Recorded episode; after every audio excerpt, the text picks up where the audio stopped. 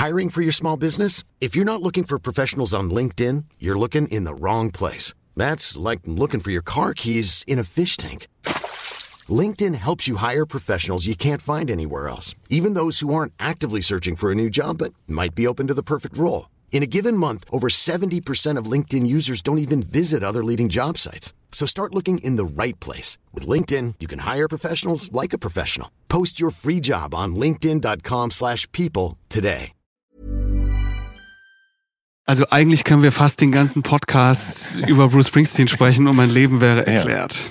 Ja. Das machen wir jetzt vielleicht nicht, aber es ist trotzdem, glaube ich, sehr wichtig, um das zu verstehen. Es war, ich bin aufgewachsen und mein Vater war einfach ein riesengroßer Bruce Springsteen-Fan. Und es waren bei uns zu Hause überall so CDs verstreut und im Auto lagen so richtig zerkratzte mhm. CDs, die schon so ganz ja. Zerlebt waren und wo man schon gemerkt hat, die wurden an mehrere Orte transportiert, um sie da und zu hören. Nie in die Hüllen zurückgesteckt. Nie in die Hüllen zurückgesteckt, das ist eh immer das Ding mit CDs. Vor allen Dingen im Auto, wenn man so während der Fahrt ja, wechselt und so weiter. Das, also als Kind bin ich ja noch nicht Auto gefahren, aber ich, das ist so meine erste Erinnerung auch an diese Musik. Wir hatten bei uns im Hof, also das ist auch eine ganz ländliche Gegend, da stand immer so, wenn wir irgendwo gearbeitet gearbeitet haben draußen oder wenn es zu Arbeiten zu machen gab draußen, da stand immer so ein Radio, so ein schwarzes. Und da war dieses CD-Laufwerk das hatte irgendwann mal zu viel Hitze abgekriegt, so sah das aus. Und das hat sich so ein bisschen verbogen, das Plastik. Oder wie man in Thüringen sagt, das Plaste. Und da hat sich dann so, die CD hat sich dann so gedreht und man konnte reingucken in das CD-Laufwerk und hat das so gesehen. Und dann lief meistens dieses Bruce Springsteen am Plug-Konzert dieses MTV Unplugged-Konzert von Bruce Springsteen. Das äh, ist so meine erste Erinnerung ja. überhaupt an Musik.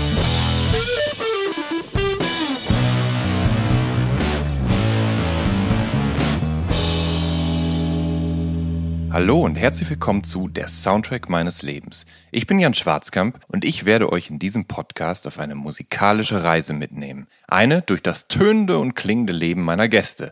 Mal nerdig, mal erhellend, immer persönlich. Ein Austausch über Popkultur im Allgemeinen und ein Blick aufs Leben durch die Linse der Musik im Speziellen. Viel Spaß mit der folgenden Episode.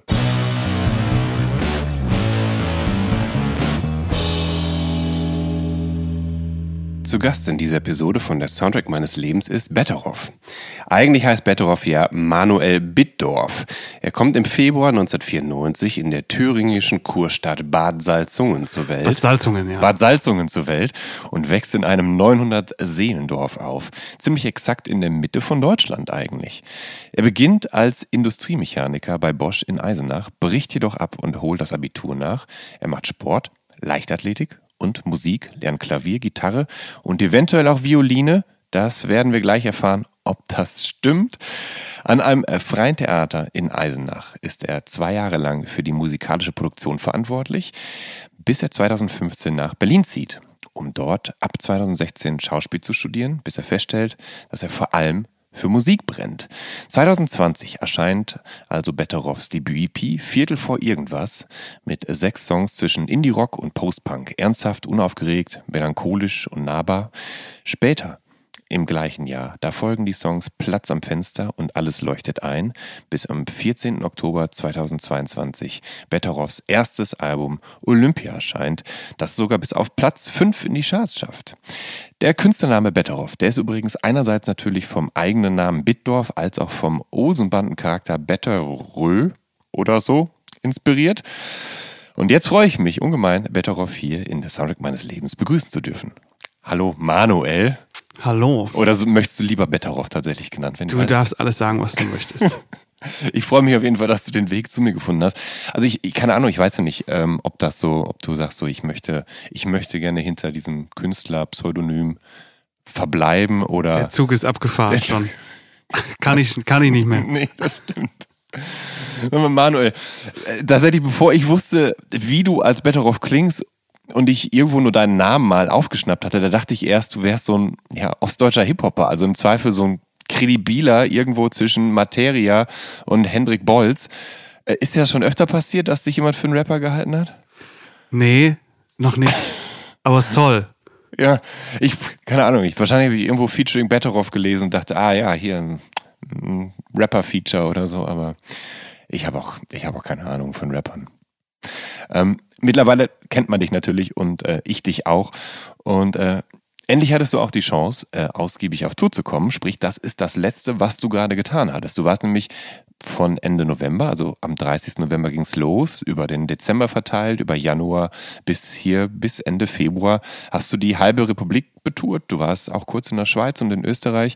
Und ich, fast alle Konzerte in der Bundesrepublik waren ausverkauft. Was hast du da für Erfahrungen gemacht und welche Lehren hast du aus dieser, aus dieser ja, mehr oder minder ersten richtigen Tour gezogen? Ja, also es ist natürlich toll, dass man jeden Abend irgendwo hinfährt und dann dort spielt und dann kommen ganz viele Leute und man erlebt diese Musik mit den Leuten zusammen. Das ist natürlich das, was es ausmacht und das, was hm. ich wahnsinnig gerne mache und was ich wirklich über alles liebe. So, ja. und das ist, das ist ähm, wahnsinnig, wahnsinnig schön. Das ist das eine und natürlich ist es auch ähm, ein toller Effekt, weil man zu Hause sitzt und denkt sich was aus. Mhm. Und dann live aber tatsächlich erstmal merkt, dass es, also das, was es tatsächlich ist, weil du vor einem Computer zu sitzen, ist nicht das, was Musik ausmacht, sondern es ist genau diese Erfahrung. Ja, vor allem ist es bei dir ja dann auch so, dass die das Publikum deine Texte sehr gut kennt und dann ja auch lauthals mitsingt. Sprich, das Ganze wird ja zu einem Gemeinschaftserlebnis so richtig bei dir, oder?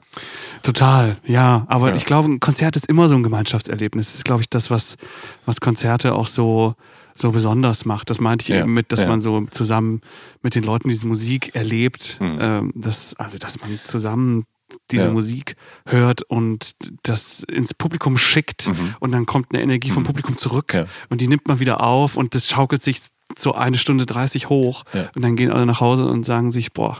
Also ich, ich, ich treibe mich vielleicht nicht häufig genug bei deutschsprachigen Indie-Konzerten rum, aber ähm, dass so wirklich so ein Großteil des Publikums super textsicher ist, das habe ich halt bisher nicht häufig erlebt. Also tatsächlich bei My Chemical Romance oder Dashboard Confessional, also so diesen Emo-Geschichten, äh, tatsächlich auch bei Turnstyle, der, der Hardcore-Band, oder dann eben eben auch bei, ja, bei Drangsal.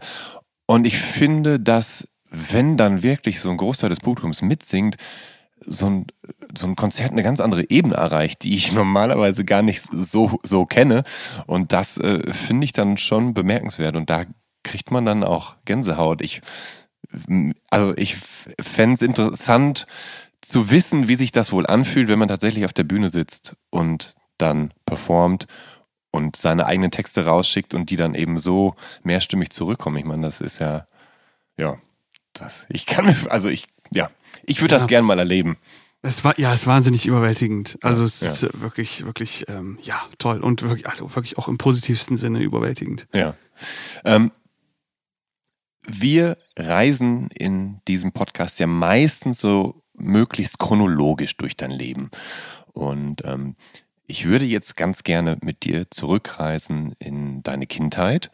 Ähm, du bist seitdem du ein, ein, sehr junger Mensch bist ähm, und auch heute noch äh, maßgeblich äh, beeinflusst und großer Fan von Bruce Springsteen. Denn dein Vater ist großer Fan und du eben kurz danach auch.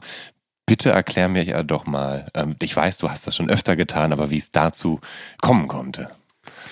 Dass ich so ein großer Fan geworden bin. Ja, genau. Also eigentlich können wir fast den ganzen Podcast über Bruce Springsteen sprechen und mein Leben wäre erklärt. Ja.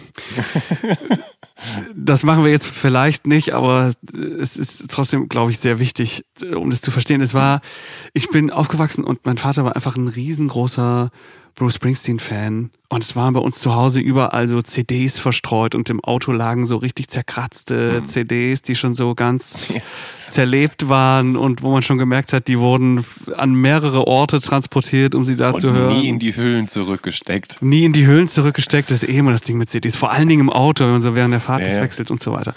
Das, also als Kind bin ich ja noch nicht Auto gefahren, aber ich, das ist so meine erste Erinnerung auch an diese Musik. Wir hatten bei uns im Hof, also das ist auch eine ganz ländliche Gegend, da stand immer so, wenn wir irgendwo gearbeitet haben draußen oder wenn es zu Arbeiten zu machen gab draußen, da stand immer so ein Radio, so ein schwarzes. Und da war dieses CD-Laufwerk das hatte irgendwann mal zu viel Hitze abgekriegt, so sah das aus. Und das hat sich so ein bisschen verbogen, das Plastik. Oder wie man in Thüringen sagt, das Plaste. Und da hat sich dann so, die CD hat sich dann so gedreht und man konnte reingucken in das CD-Laufwerk und hat das so gesehen. Und dann lief meistens dieses Bruce Springsteen am Plug-Konzert dieses MTV Unplugged-Konzert von Bruce Springsteen. Das äh, ist so meine erste Erinnerung ja. überhaupt an Musik. Und ich habe dieses Cover vor Augen, wo man ihn sieht, auch mit der Gitarre, wo man, wo er sich so umdreht und so grinst. Das ist so meine erste, meine erste Erinnerung an Musik. Mhm. Und es gab überall so versteckte Relikte sozusagen, die auf diesen Typen hingewiesen haben. Mhm. Und bei uns im Feierraum hing so, ein, ja. hing so ein großes Plakat von Bruce Springsteen auch. Das war so mein erster Berührungspunkt ja. damit. Hast, weißt du, wo, äh, wo dein Vater das her hat, so ein großer Springsteen-Fan zu werden? Weißt du, wann der sich in Springsteen verliebt hat? Ich glaube in den 80ern, als ja. die ganze Welt das getan hat. Ja. Ich glaube, es ist schnell und einfach erklärt. Ich glaube, so war das. Also denn ähm, ich kann mich noch erinnern, ich habe in den 80ern, ich glaube es war 86 oder so, war ich im Spanienurlaub und da liefen halt die Hits von Born in the USA einfach überall im Radio rauf und runter. Ja. Und meine Mutter fand den auch total toll. Und mein Vater hat sich dann, ich glaube 1987, seinen ersten CD-Player geholt. Ja. Und die Born in the USA war dann auch eine der ersten CDs, die er gehabt hat, die er sich auch ein bisschen geholt hat für meine Mutter. Und äh, das ist so, deshalb, ich, also ich kenne Bruce Springsteen auch schon seit klein auf, aber ähm, ich war mir natürlich deshalb äh, damals noch nicht bewusst, was der Mann für ein Potenzial hat, für eine Geschichte hat und warum der eigentlich bei so vielen Menschen so gut ankommt. Ähm, hast du dich irgendwann daran gemacht, die Magie von Springsteen für dich zu entschlüsseln und seinen Texten auf den Grund zu gehen? Denn ich meine, offensichtlich ist er ja auch jemand, der dir Identifikationspotenzial gestiftet hat. Total. Deswegen ist er auch für mich das, was er ist, weil es mhm. einfach eine ganz ähnliche Geschichte ist. Der kam auch aus einer Gegend, wo so ganz viel Mobil, Automobilindustrie war. Sein Vater ja. hat bei Ford gearbeitet und er ist aber selber auch größtenteils bei seiner Oma aufgewachsen, auch in, in so einem Haus. Und ähm, auch, also diese Beschreibung von von New Jersey und diesem Shore und es gibt so diese Vergnügungsmeile, aber hauptsächlich leben alle von schwerer körperlicher Arbeit. Und er wächst da auf und ist so ein Arbeiterkind und merkt aber ganz früh, dass er eigentlich Musik machen will und dass er dafür total brennt. Und da, da kann halt niemand was mit anfangen. Ja, so. Es ja, gibt überhaupt kein Umfeld, in das das reinwachsen könnte. Es gibt keine Institution, wo man sagen könnte, geh doch mal dahin. Es gibt nichts, wo man sagen könnte, ah, super. Das mhm. existiert dort einfach nicht. Und das war auch die Situation, in der ich aufgewachsen bin. Ja. Das war genau die Situation. Hast du denn dann dieses Wissen über Springsteen dir so nach und nach drauf geschafft? Hast du Bücher über ihn gelesen? Hast du, keine Ahnung, im, im Internet recherchiert? Ich weiß ja nicht, wann ihr, also wann ihr Internet bekommen habt zu Hause. Nicht, dass es mhm. nicht einen An Internetanschluss gegeben hätte, aber, aber da muss ja dann auch erstmal der Computer besorgt werden. Und ähm, ich, wann ging das so bei dir los? Ich habe so mein frühestes Wissen aus einer Biografie ja. von Julia Edenhofer. Mhm so eine Springsteen-Biografin, wie es ja. wahrscheinlich sehr, sehr viele gibt. Aber mhm. das hat echt so einen guten Einblick gegeben, so in dieses Leben auch, dass er irgendwie auch immer gesagt hat, so, ich mache das irgendwie ganz oder gar nicht und ich versuche das jetzt und es hat so versucht, diese, diese Karriere an den Start zu bringen. Das war so meine erste ja, ja. Begegnung damit. Oder so, da habe ich mir so die ersten Informationen rausgeholt. Ähm, hast du eigentlich ein liebstes Album oder ein oder kannst du einen liebsten Song sogar benennen oder ist das zu schwer, weil es halt ein langes, ja, ein, ein Big Body of Work ist, den er da mittlerweile produziert hat? Also mein Lieblingssong ist Thunder Road, kann ich ganz klar mhm. benennen. Okay. Ist so. Das ja. ist der, ich finde, das ist ein unfassbarer Song und auch diese gerade diese mhm. Version von diesem Album, über das wir gerade gesprochen haben, diese MTV Unplugged Version, mhm. das ist das Schönste, was ich wahrscheinlich jemals als Musik gehört habe in meinem Leben, wirklich. Ja. Ich, kann, ich kann das auch nicht anhören, ohne zu weinen, wirklich. Ich finde es ganz schlimm. Also im ja, positivsten ja, Sinne ist, wirklich, ist, es so unfassbar schön. Es, es ist wirklich einfach ein, ein unfassbarer Song. Und auch die nicht unplugged Version ist äh, genau das Gegenstück dazu ist so total, hat so total viel Energie und mhm. baut sich aber so ganz klassisch Signature-mäßig Springsteen-artig auf, dass es erst so ein ganz hohes Klavier gibt und dann kommt irgendwann die Band dazu und dann ja. gibt es so einen ganz energiegeladenen Ausraster gegen Ende und so ein großes Finale. Das ist einfach, mhm. das ist für mich einfach der ultimative Song.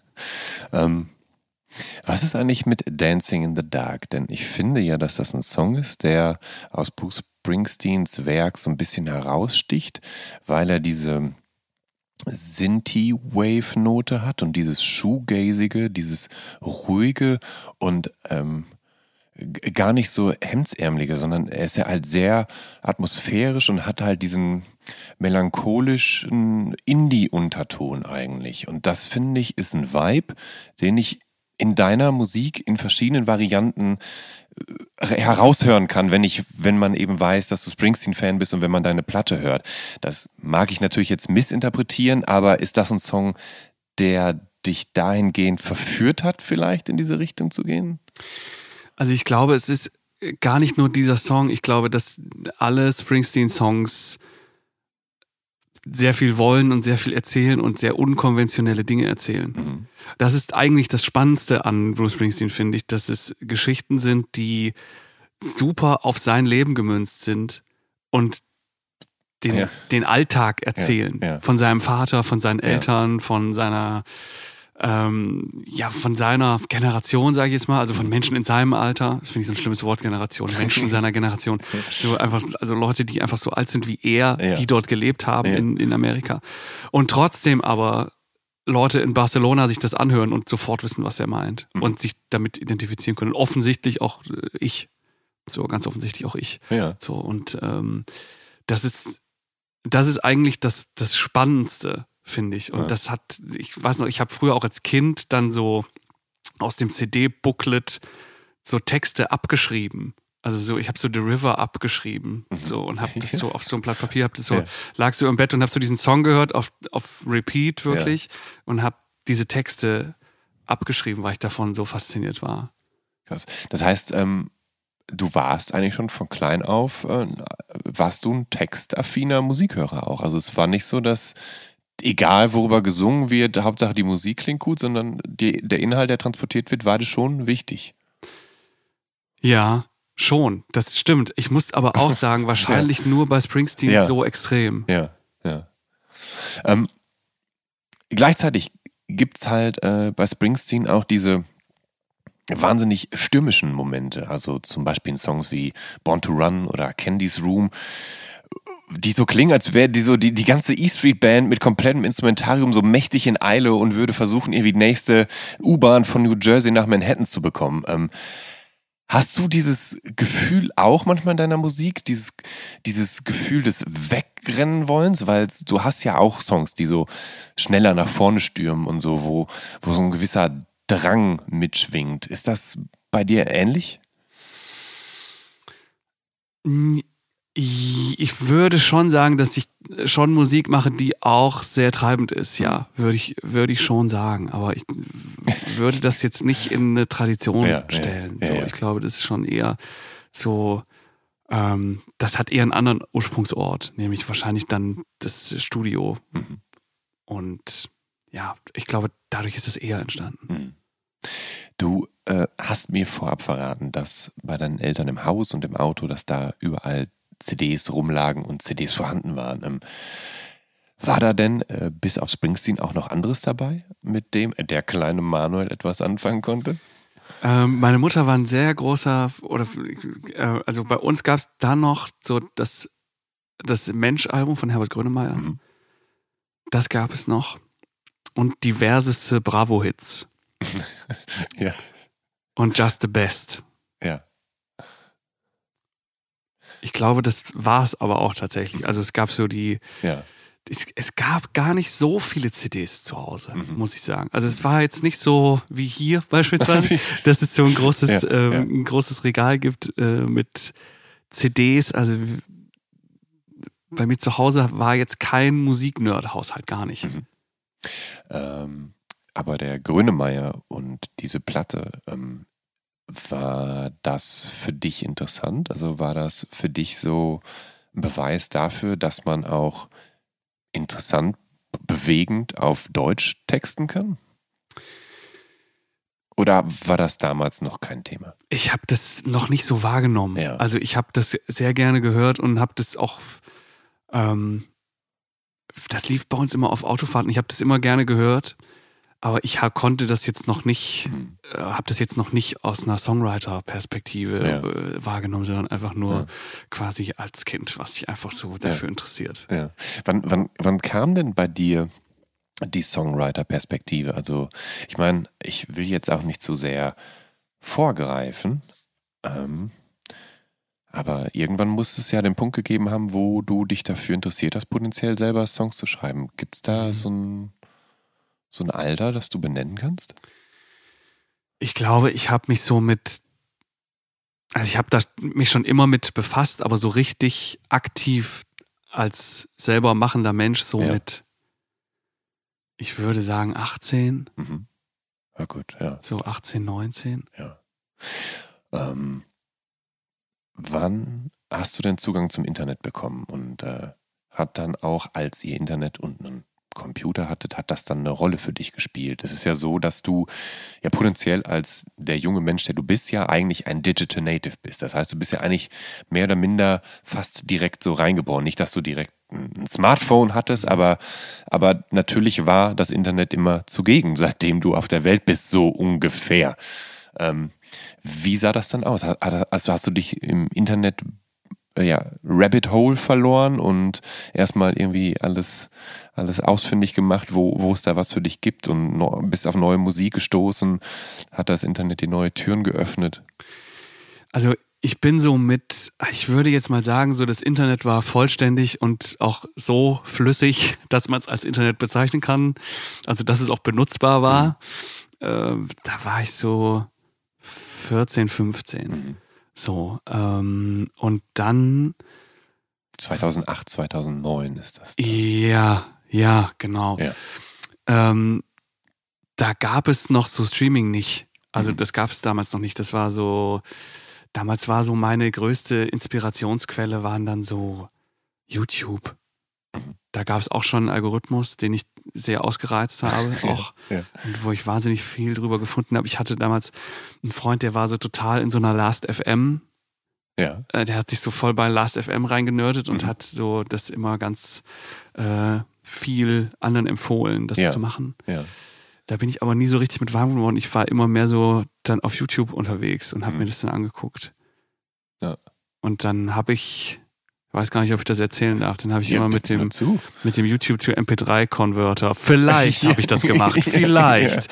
Ja. Also potenziell habe ich das vielleicht gemacht, dass ich die dann runtergeladen habe. Ja.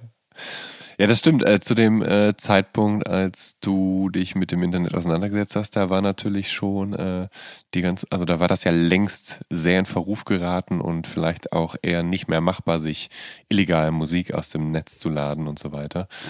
Ähm, es gab irgendwann eine Phase, da waren dir die Doors ganz wichtig ähm, und prägen dich. Was, äh, wann hast du die Doors und wie hast du die Doors für dich entdeckt und was hat dich dann so an den Doors fasziniert? Also ich weiß leider, leider, leider überhaupt nicht mehr, was die Initialzündung war dafür. Ja. Ich glaube, der erste Song, den ich gehört habe, war Break On Through, glaube ich. Mhm. Und den habe ich, glaube ich, aus einem Film. Ja. Und dann bin ich irgendwann auf diese Musik gekommen und habe immer nur diesen Song gehört. Und dann habe ich mir irgendwann mal das Album gekauft. Mhm. Das erste. Mhm. Und dann habe ich das wahnsinnig viel gehört und war ganz, ganz schnell ein richtiger Hardcore-Fan. Mhm davon. Ich fand das so faszinierend. Diese Band, dieser Typ, was das für alle für unterschiedliche Charaktere waren. Also ja. so John Densmore, der eigentlich so ein Jazz-Drummer war, ja. dann Raymond Zarek, der eigentlich so ganz viel Klassik gespielt hat und auch immer so ganz klassische Bachläufe in diese Musik ja. auch eingepflegt hat. Dann ähm, der Gitarrist, der eigentlich mehr so Flamenco spielt und auch so einen Fingerstyle hat, den man so später auch noch hört. Dann Jim Morrison natürlich, der so super abgefahrene, aber irgendwie irgendwie auch total poetische Texte geschrieben hat ja. und auch so ein heftiges Bühnenanimal war. Am Anfang übrigens überhaupt nicht, ja. aber dann irgendwann geworden ist. Und diese vier Charaktere zusammen haben was erschaffen, was so unglaublich war, obwohl es eigentlich alles dagegen spricht, mhm. dass es passiert, weil die alle aus so unterschiedlichen Ecken kommen und so ja. unterschiedliche Dinge tun, aber irgendwie hat es nicht war es kein Kontrapunkt, sondern einfach, es hat einfach was erschaffen. Ja. Das hat mich wahnsinnig, das hat mich wahnsinnig fasziniert. Und das war auch meine erste Platte, die ich mir gekauft habe, war so, ein, so eine Compilation, die hieß Alive She Cried. Das war so eine Compilation mit verschiedenen Live-Versionen von denen. Die habe ich mir auf dem Festival gekauft und dann ja. ins Zelt gelegt. Das war eine gute Idee. Und danach war die Platte so, oh, so natürlich durch die Hitze im Zelt so verbogen. Ja. Auf welchem Festival warst du? Auf dem Burg Herzberg Festival war ich. Oh, das, kennst du das? Ja, das ist ja ich will dem Festival jetzt nicht Unrecht tun, aber es ist ja schon so ein sehr großes Hippie-Festival, wenn man so möchte. Ja, ne? also es ist das Beste. Ja. Ich empfehle das wirklich jedem. Da muss, ja. es sollte wirklich jeder einmal in seinem Leben da, gewesen sein. Ob ja. man jetzt mit dieser Kultur was anfangen kann oder nicht, es spielt wirklich keine Rolle. Es ist wirklich auch nicht nur für, für Hippies, es ist hm. wirklich für, ich, wirklich, das meine ich wirklich ganz ernst, es ist, kann, jeder Mensch sollte da einmal gewesen sein. Es hm. ist wirklich, wirklich, wirklich toll. Ich habe auch nur Gutes gehört, weil es tatsächlich, wenn man den den Zusammenhalt und des Woodstock Festival zum Beispiel zu schätzen weiß, glaube ich, dann kommt das Burg Herzberg, auch wenn wir halt 60 Jahre später haben, dem Ganzen schon immer noch irgendwie halbwegs nahe, glaube ich. Ne? Und ich denke auch, das, ist, das Line-up ist interessant, äh, eklektisch, progressiv von alten, immer noch existierenden Bands bis hin zu neuen. Und so ist ja alles Mögliche da vertreten. Warst du da weil es bei dir halbwegs im Eck ist oder ist das einfach, ähm, ist das einfach, wusstest du, dass das eine Institution ist und dass du da da mal hin musst? Es ist beides. Es ist eine Institution und ich hatte das seltene Glück, dass es bei mir um die Ecke ist. Und dann war das für mich klar, dass ich da, dass ich da gerne mal hin möchte. Und das war eh auch genau die Musik, die mich auch interessiert hat. Also es waren so Doors, so 60er Jahre Musik. Dann habe ich auch viel Bob Dylan gehört und ja. so Folkmusik und ja. so. Und das war einfach total wichtig. Und dann ist das natürlich genau das Festival. Und das war halt auch noch wirklich um die Ecke. Ja. So, also das war ein, ein riesiges Glück. Ja. So. Ja, das glaube ich. ich. Ich will auch wirklich sehr, sehr gerne mal hin. Ähm, ein wichtiger Teil deines Lebens und einer, der dich ähm, wahrscheinlich auch eine ganze Weile begleitet hat. Ich weiß nicht, ob du da immer noch aktiv und engagiert bist, aber das ist Sport und Leichtathletik. Wann, wann ging das los und machst, bist du immer noch Sportler? Das ist so ein bisschen ein Mythos, der sich ja. verselbstständigt hat. Ah, das ah, okay. ist eigentlich gar nicht so groß. Okay. Das, ist eigentlich, das hat sich so stille postartig ja. durch viele, viele ja, durch viele Erzählungen so verselbstständigt. Ja. Eigentlich bin ich nicht so ein, ich bin eigentlich, also eigentlich ja. nicht so. Ja, aber also weil es halt diese Geschichte von dir gibt, dass du so auf YouTube ähm, gerne mal so Sportlerclips anguckst, wie die, keine Ahnung, in 47 Sekunden 100 Meter schwimmen. Deine Platte heißt Olympia, du bist auf der Tatanbahn und schnürst dir die Schuhe. Es, also es, es spielt halt alles so ein bisschen in diesen Mythos mit rein, der die sich jetzt gar nicht so richtig bewahrheitet. Nee, also es hat künstlerisch für diese Platte eine große Bedeutung, ja, weil das so ein bisschen ja. das Erscheinungsbild dieses ja. Albums ist.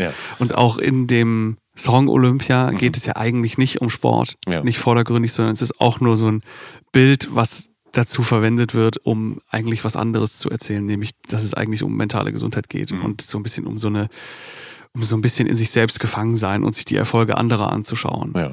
Darum geht's eigentlich. Ähm, Genau, also es spielt für die Platte eine große Rolle und ich äh, bin auch sehr sportaffin, ich gucke sehr gerne Sport und so, ja, ja. aber es, ich bin jetzt nie ein großer Leichtathlet gewesen. Ja. Okay. Und auch noch nie nah dran. Ja. Sonst, sonst, hätte ich nämlich da ganz gerne angeknüpft und hätte halt gefragt, ob es halt eine gewisse, also Musik gibt, die du, die dir beim Sport irgendwie Motivation gegeben hat oder die du beim Trainieren gehört hast oder die dir Kraft gegeben hat beim Fokussieren auf den Wettkampf. Aber letztendlich spielt das dann alles gar keine.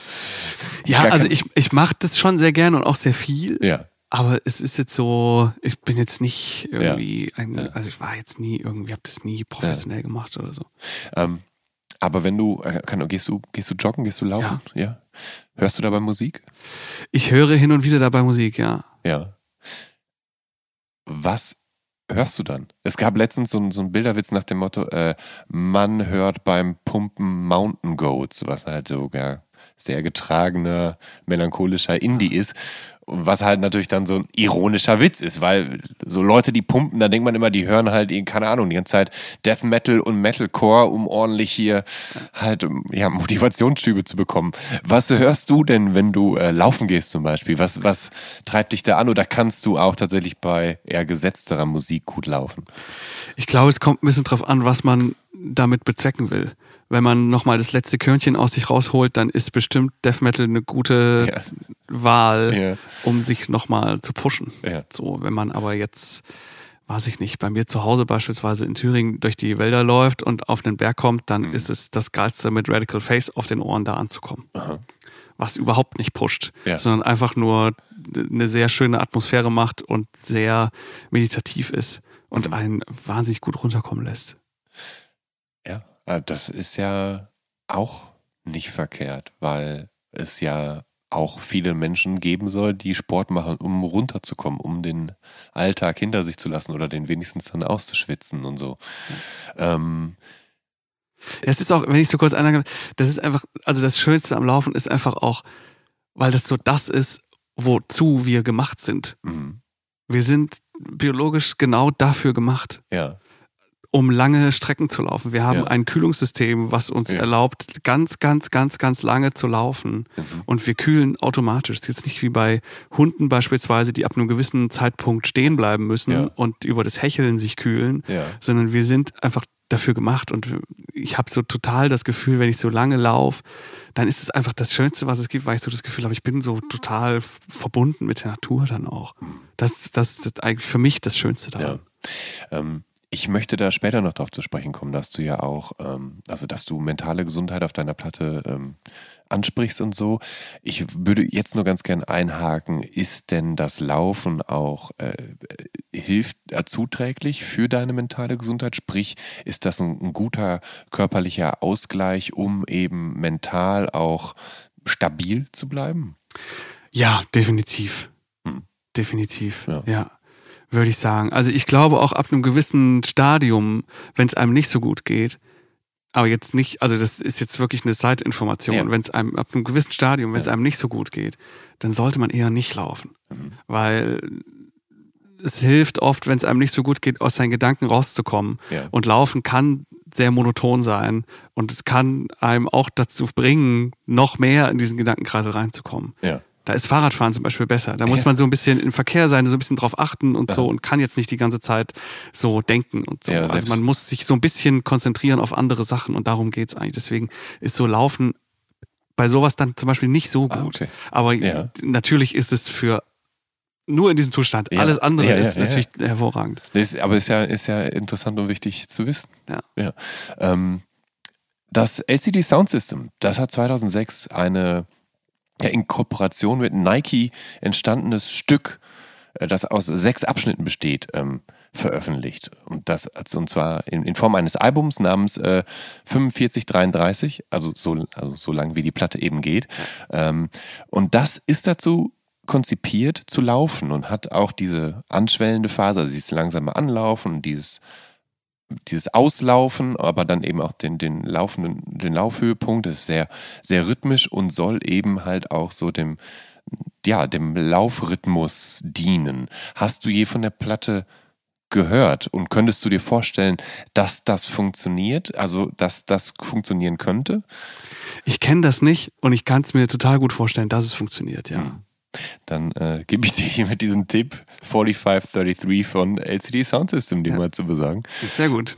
Ähm, aber ja, du hast nicht nur Sport gemacht und offensichtlich wesentlich weniger, als ich vermutet hatte, aber du hast halt irgendwann angefangen, Klavier und Gitarre zu lernen. Ähm, wann war das und aus welcher Motivation heraus ist das passiert? Also ich würde sagen, dass ich so mit 13 angefangen habe, eine Gitarre in die Hand zu nehmen. Das war vor allen Dingen durch Nirvana, mhm. ähm, weil ich einfach natürlich, also so wie jeder Teenager einfach krass davon ja. fasziniert war, ja. von dieser Band, von diesem Typen, von dieser Energie. Ja. Und das hat mich einfach wahnsinnig interessiert.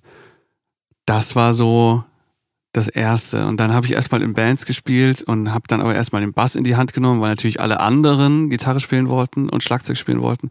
Dann habe ich Bass gespielt, weil das so ein bisschen das einzige Instrument war, was übrig geblieben ist. Das wollte keiner und ich hatte es gleich. Und dann habe ich da so ein bisschen gespielt und habe dann aber irgendwann auch äh, schnell wieder zur Gitarre gegriffen. Und dann habe ich irgendwann, ich würde sagen, so mit 17, 18 wirklich ernsthaft mich mit dem Klavier beschäftigt. Ähm, aber wo lag denn diese Gitarre rum, die du plötzlich zur Hand genommen hast, weil dir Nirvana gut gefiel? Die muss ja schon irgendwo vorhanden gewesen sein. Gab es eine zu Hause? Ja, also meine Mutter hatte so eine, so eine äh, Konzertgitarre. Mhm.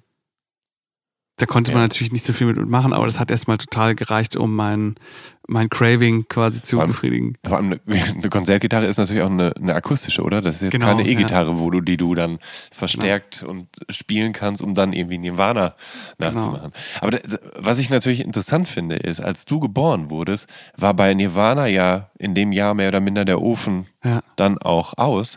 Es ist bemerkenswert zu sehen, dass diese Band es schafft, immer wieder neue, und da haben wir schon wieder dieses Wort Generationen, äh, zu beeinflussen und zu faszinieren tatsächlich und dazu anzustiften, Musik zu machen zum Teil selber. Also als ich Teenager war in den 90ern, da wollten ja auch schon alle Nachwuchsbands klingen wie Nirvana und haben sich irgendwie daran abgearbeitet. Aber dass das in den Nullerjahren bei dir auch noch ja. immer irgendwie eine Relevanz spielt, ist schon faszinierend. Das finde ich auch. Ich muss aber auch sagen, ich wollte gar nicht so sein wie dieser Typ. Ich versuche auch mir zu erklären, und ich wollte auch nicht so klingen wie Nirvana. Ja. Ich, ich war eher so, das war so mein erster Kontaktpunkt wahrscheinlich auch mit so einer Jugendkultur würde ich vielleicht sagen. So, also das war so diese Texte, dieser Typ, wie sehr der irgendwie so ja eigentlich ja nie berühmt werden wollte und aus das wirklich wirklich aus Versehen, dem ja. glaube ich das auch total. Ja. Das war nicht mit Absicht. Das, das kann ich mir nicht anders vorstellen. Ja. Der wirklich dann aus Versehen da irgendwie ein Ventil gefunden hat für sein Inneres und irgendwie habe ich so das Gefühl, der hat, ich hat mit, ich habe mir das damals angeguckt und hatte so das Gefühl, der hat irgendein Geheimnis. Ja. Und das war so, das war so spannend daran. Aha. So, der hat irgendein Geheimnis, der hat irgendwas, was wir alle nicht haben. Hm. Und es ist so traurig, dass wir es nie erfahren können, was es ist und ihm nicht weiter dabei zuschauen können. ja, das, so. das stimmt. Das, ähm, was ich äh, was, du hast gerade gesagt, dass du dann äh, Gitarre gespielt hast und dann hast du aber auch in einer Band gespielt und hast dann da den Bass übernommen. War das dann so eine, so eine Schülerband auf der Schule? Gab es da junge Menschen, mit denen du dann dich verknüpfen konntest und dir tatsächlich Musik machen konntet? Ja, also jetzt sind wir in den ganz, ganz blutigen ja, aber Anfängen. Ja, das macht ja nichts, darum geht es ja auch. Total, total. Ne? Aber es ist genau, dann du hast so dann haben wir so in der Garage halt so, ja. so Songs gecovert. So. Und da, war das dann bei euch tatsächlich auf dem Dorf und da war das dann irgendwie auch machbar, weil dann die Häuser nicht zwangsläufig auch nicht dicht an dicht stehen, sondern da kann man dann auch mal in der Gitarre lärmen, ohne dass sich der Nachbar, die Nachbarin direkt beschweren? Die beschweren sich schon. Das ja auch, wird ja gerne gemacht, aber das kann man dann auch mal ja. ignorieren. Ja. Gibt es denn äh, Leute von damals, mit denen du immer noch zu tun hast musikalisch oder die dich, die dich begleitet haben oder die irgendwann wieder aufgepoppt sind? Oder? Nicht wirklich, nee. Nee. nee. Ist auf Wikipedia, da steht, dass du auch Violine gelernt hast. Und ich weiß nicht, ob Wikipedia da recht hat. Das stimmt, ja. Also ich hatte irgendwann einfach auch, äh, ich, ich habe mich irgendwann einfach auch für klassische Musik interessiert und habe dann, ähm, hab dann irgendwann auch äh, Geigenunterricht genommen. Ja. Und später dann auch Bratsche gespielt. Aber da bist du nicht bei geblieben oder ist das so eine Sache, die du schon noch irgendwie ein bisschen verfolgst manchmal? Mm, ich habe das gemacht, bis ich dann irgendwann ins Theater gekommen bin und ja. dann wurde es irgendwann zu viel und dann äh, habe ich gesagt, okay, ich konzentriere mich jetzt eher darauf ja. und habe dann irgendwann auch ja. aufgehört, Unterricht zu nehmen. Ja. ja, ja gut, das ist natürlich verständlich. War denn der, war der Unterricht gut, weil ähm, ich habe mich hier schon mal an dieser Stelle erzählen lassen, dass das mit der Geige gar nicht so leichtes Lernen auch ist, weil es lange dauert, bis die Geige gut klingt und weil es halt, wenn sonst meistens, wenn man es noch nicht beherrscht, halt natürlich ein unangenehmes Gequietsch ist die ganze Zeit. Ist, das heißt, man muss schon viel Geduld mitbringen, wenn man die Geige spielt. Das stimmt. Also es ist so alle Instrumente, bei denen es erstmal um die Tonerzeugung geht, ja. die sind ein bisschen mühsamer am Anfang zu lernen, möchte hm. ich behaupten oder ja. würde ich sagen, weil es ist so, ähm, beim Klavier kann halt irgendwie jeder erstmal draufdrücken, ohne irgendwie viel Technik geübt zu haben. Da wird ein Ton rauskommen, der klar und hell klingt. Mhm. Das ist bei anderen Instrumenten, sei es ein Saxophon oder auch eine Bratsche, natürlich ja. nicht so. Ja. So. Ähm, wenn du was erleben wolltest damals, dann musstest du gleich immer, naja, potenziell nach Eisenach reisen. Das ist äh, 40 Kilometer entfernt von deinem Zuhause. Und das war nicht zwangsläufig so einfach, immer dahin zu kommen. Ähm, wie hat sich dein Ausgehverhalten in deinen Teenagerjahren in der thüringischen Pampa denn entwickelt? Also, wie sah das so mit dem Anschluss aus? Weil irgendwann bist du ja auch in dem Alter gewesen, wo du mal in die Disco, in einen Club, zu einem Konzert gehen wolltest. Wie war das bei dir? Also, bis ich Auto fahren konnte, geht man auf eine Kirmes. Mhm. Einfach weil es nichts anderes gibt. Ja. Also es gibt nur das. Ja, dann hängt man am Autoscooter ab. Nee, den gibt's nicht. Es gibt, äh, also es kommt drauf an, was den gab. Der, an der Raupe. Oder, den ja, gibt es auf manchen. Ja. Also das ist, in Thüringen ja. ist es dann so, dass es in so verschiedenen Orten und Dörfern mhm. gibt es dann so zu verschiedenen Zeiten ja. das Kirmeswochenende. Ja. Und da fährt man eigentlich hin. Ja. Das geht so, geht so den ganzen Spätsommer bis Herbst quasi. Mhm. Und das habe ich natürlich gemacht.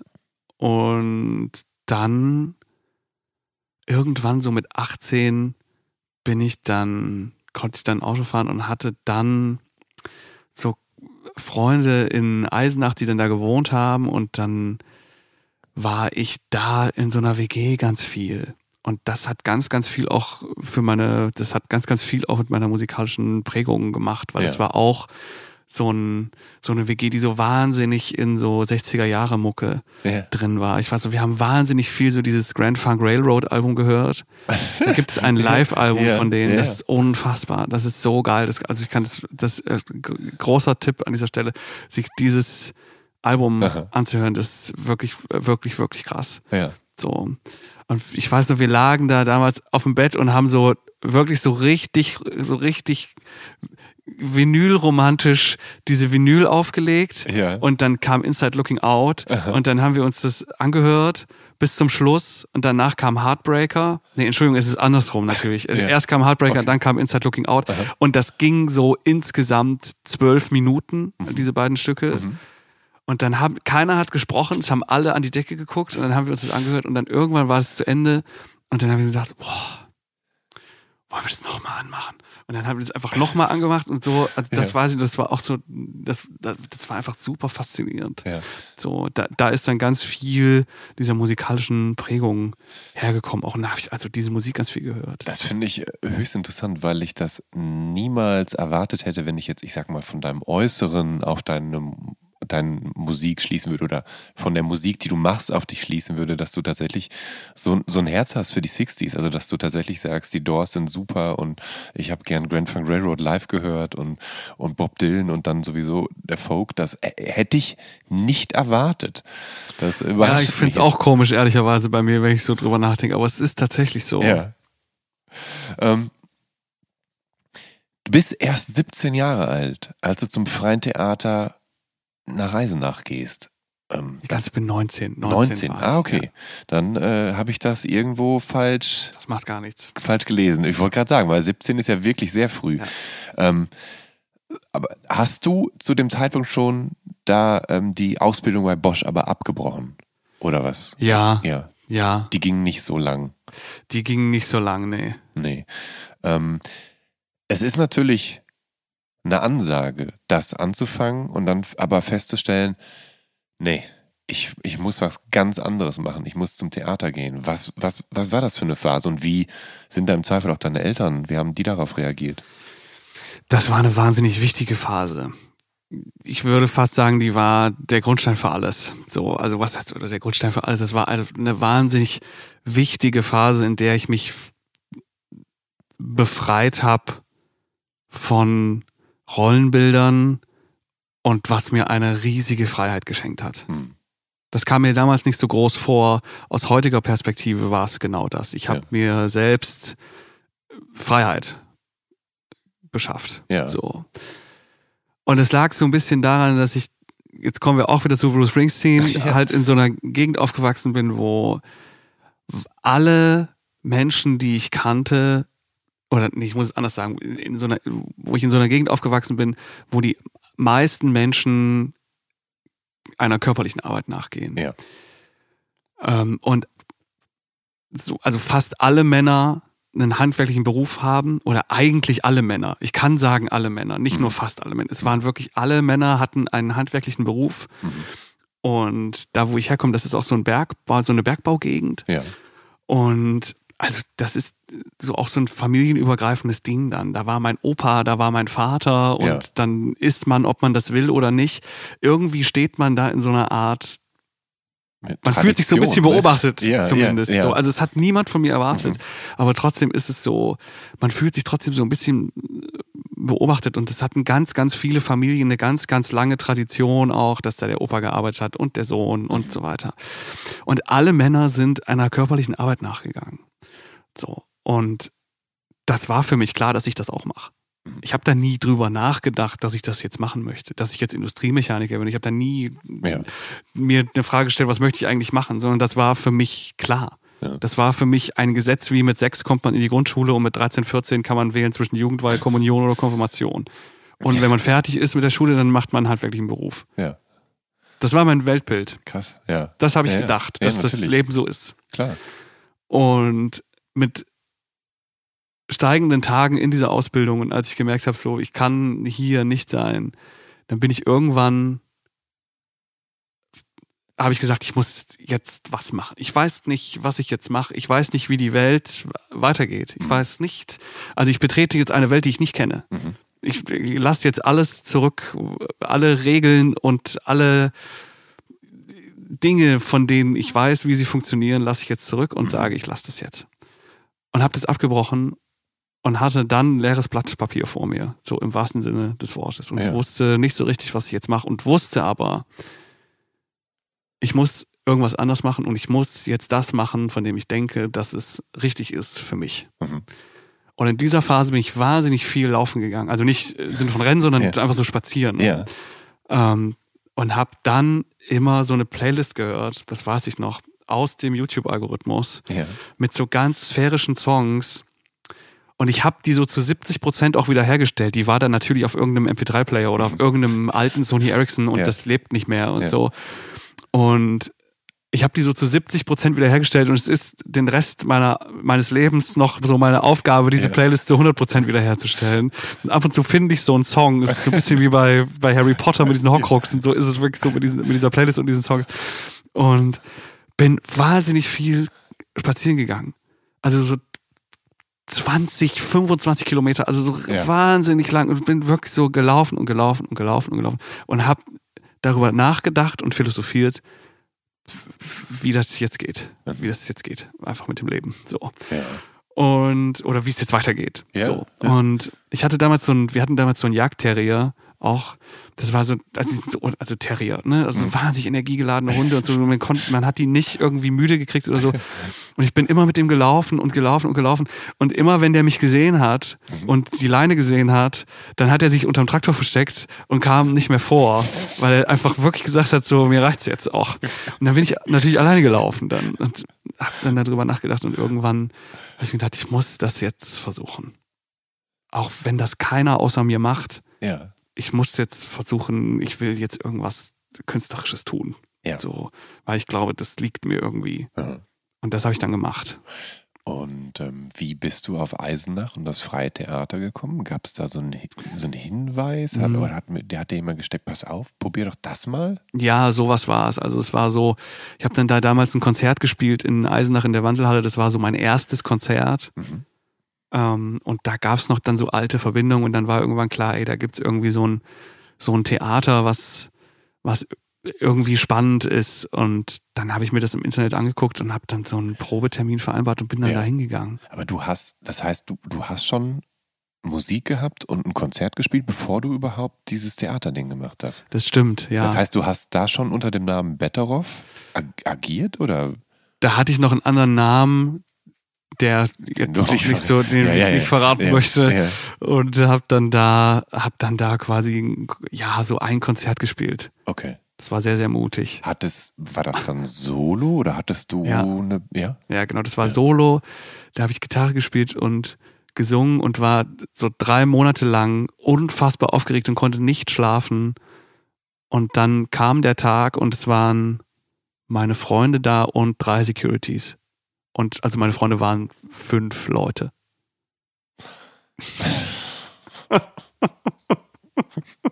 Acht Leute drei Monate um den Schlaf ja. gebracht. Ja. Und die fünf Leute, die kannten, die wussten schon, was sie erwartet. Und ja. die hatten dich schon mal vielleicht gesehen. Ja, die hatten es schon. Wohnzimmer oder Ja, ja, genau.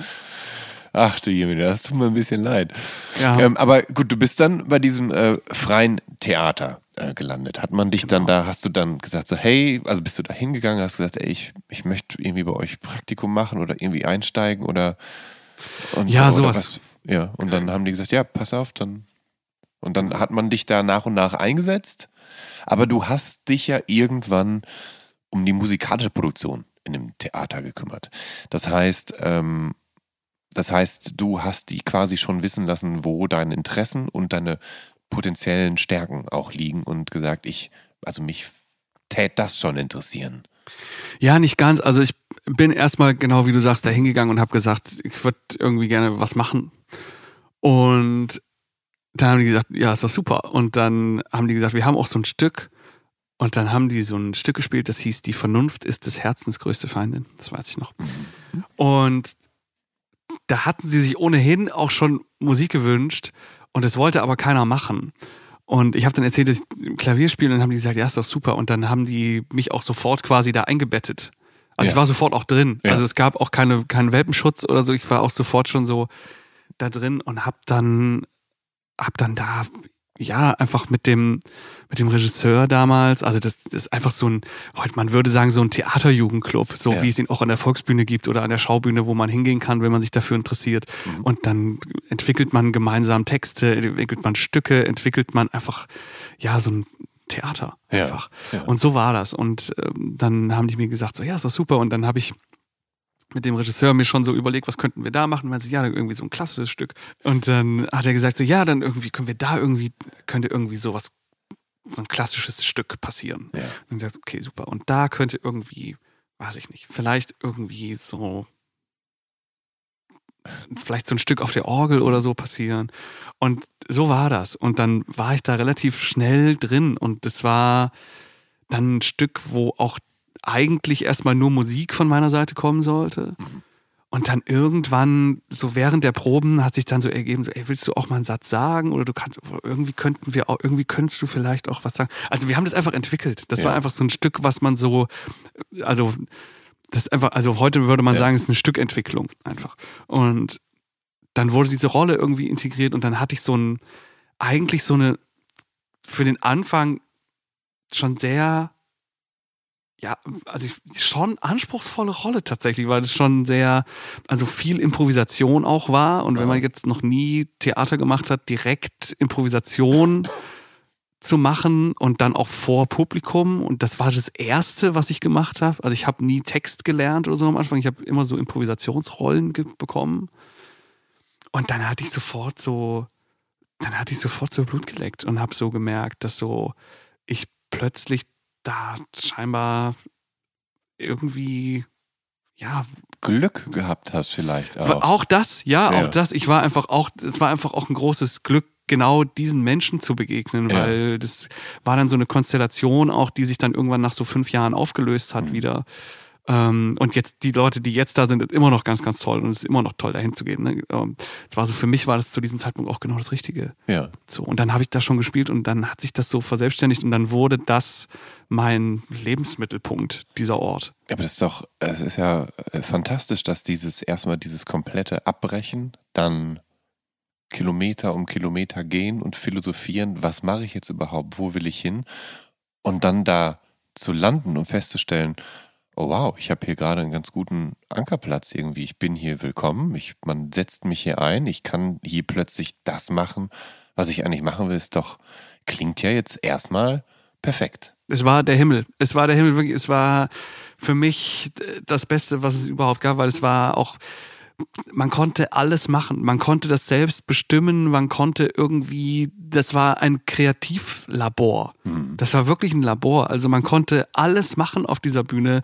Und wenn du vorher das Gefühl hattest, wir haben zwar jetzt abgesprochen, ich komme von links von der Bühne, ich komme aber heute von vorne und habe vielleicht auch kein Kostüm, sondern meine normale Straßenkleidung das war alles möglich und das war einfach genau so, wie Schauspiel auch sein muss. Ja. Das war super überraschend, das war super ähm, lebendig und es war immer was Neues und es ist immer irgendwas passiert und es hat auch, dann wird es auch für die Zuschauenden spannend, ja. wenn man weiß, die machen jetzt nicht irgendwelche Verabredungen, ja. sondern es passiert irgendwie was. Das kennt man ja auch, wenn man selbst irgendwo ist im Theater. Mhm. Die oftmals sind die spannendsten Momente, das sage ich jetzt nur ein bisschen salopp, aber ja. oftmals sind die spannendsten Momente die, wo jemand den Text vergisst. Ja. Da, das wissen alle noch ja. nach zehn Jahren. Ja. So wie das jetzt äh, das Bühnenbild aussah, das weiß keiner mehr. Und so, ah, das war das, wo der dann so, ne? Da hat er dann so der Flöße und dann, da wusste er es nicht. Das weiß ich noch. Ja, das war. Und dann denkt man sich so, toll, ey, was? So, aber natürlich sind genau das die Momente, die hängen bleiben. Und so, diese Momente haben wir ganz viel kreiert auch. Mhm. Und deswegen war das auch so, war das so spannend und so lebendig. Und ich habe da wahnsinnig viel gelernt auch. Nun ist zu dem Zeitpunkt eben auch dein Interesse am Schauspiel dann offensichtlich entbrannt, aber gleichzeitig hast gleichzeitig war die Musik der Auslöser, dass du, dass du eingesetzt wurdest und Musik die andere wichtige Komponente deiner Position dann da. Hast du dann angefangen, dich mit der Zeit, naja, proaktiv mit Musik auseinanderzusetzen, die im Zweifel speziell fürs Theater komponiert wurde? Also hast du mal so recherchiert, wie bestimmte Theater und bestimmte Aufführungen mit Musik arbeiten, um das für den eigenen Zweck zu nutzen? Also ich hatte wenig Referenzen und habe mir auch wenig von außen angeguckt, muss ich jetzt sagen. Ich habe aber schon, auch weil der Regisseur einfach wahnsinnig gut war, auch und der war auch vorher schon an größeren Häusern und der hatte einen riesigen, ähm, sehr, sehr klugen Theater-Background. Und so unter dessen Anleitung haben wir einfach ganz, ganz viel gemacht und ganz, ganz viel geschaffen, auch teilweise so Songs geschrieben dafür, für einzelne Stücke. Das war so der Modus und ansonsten habe ich natürlich auch gesehen, wie, wie Musik auch, das ist jetzt sehr theaterspezifisch, aber wie Musik auch SchauspielerInnen helfen kann. Ja um bestimmte Vorgänge zu spielen oder in bestimmte Situationen zu integrieren. Weil sie halt ja auch einen gewissen Rhythmus gibt, an dem man sich als Schauspielerin dann festhalten kann und einen sich von tragen lassen kann im Zweifel auch. Ne? Total.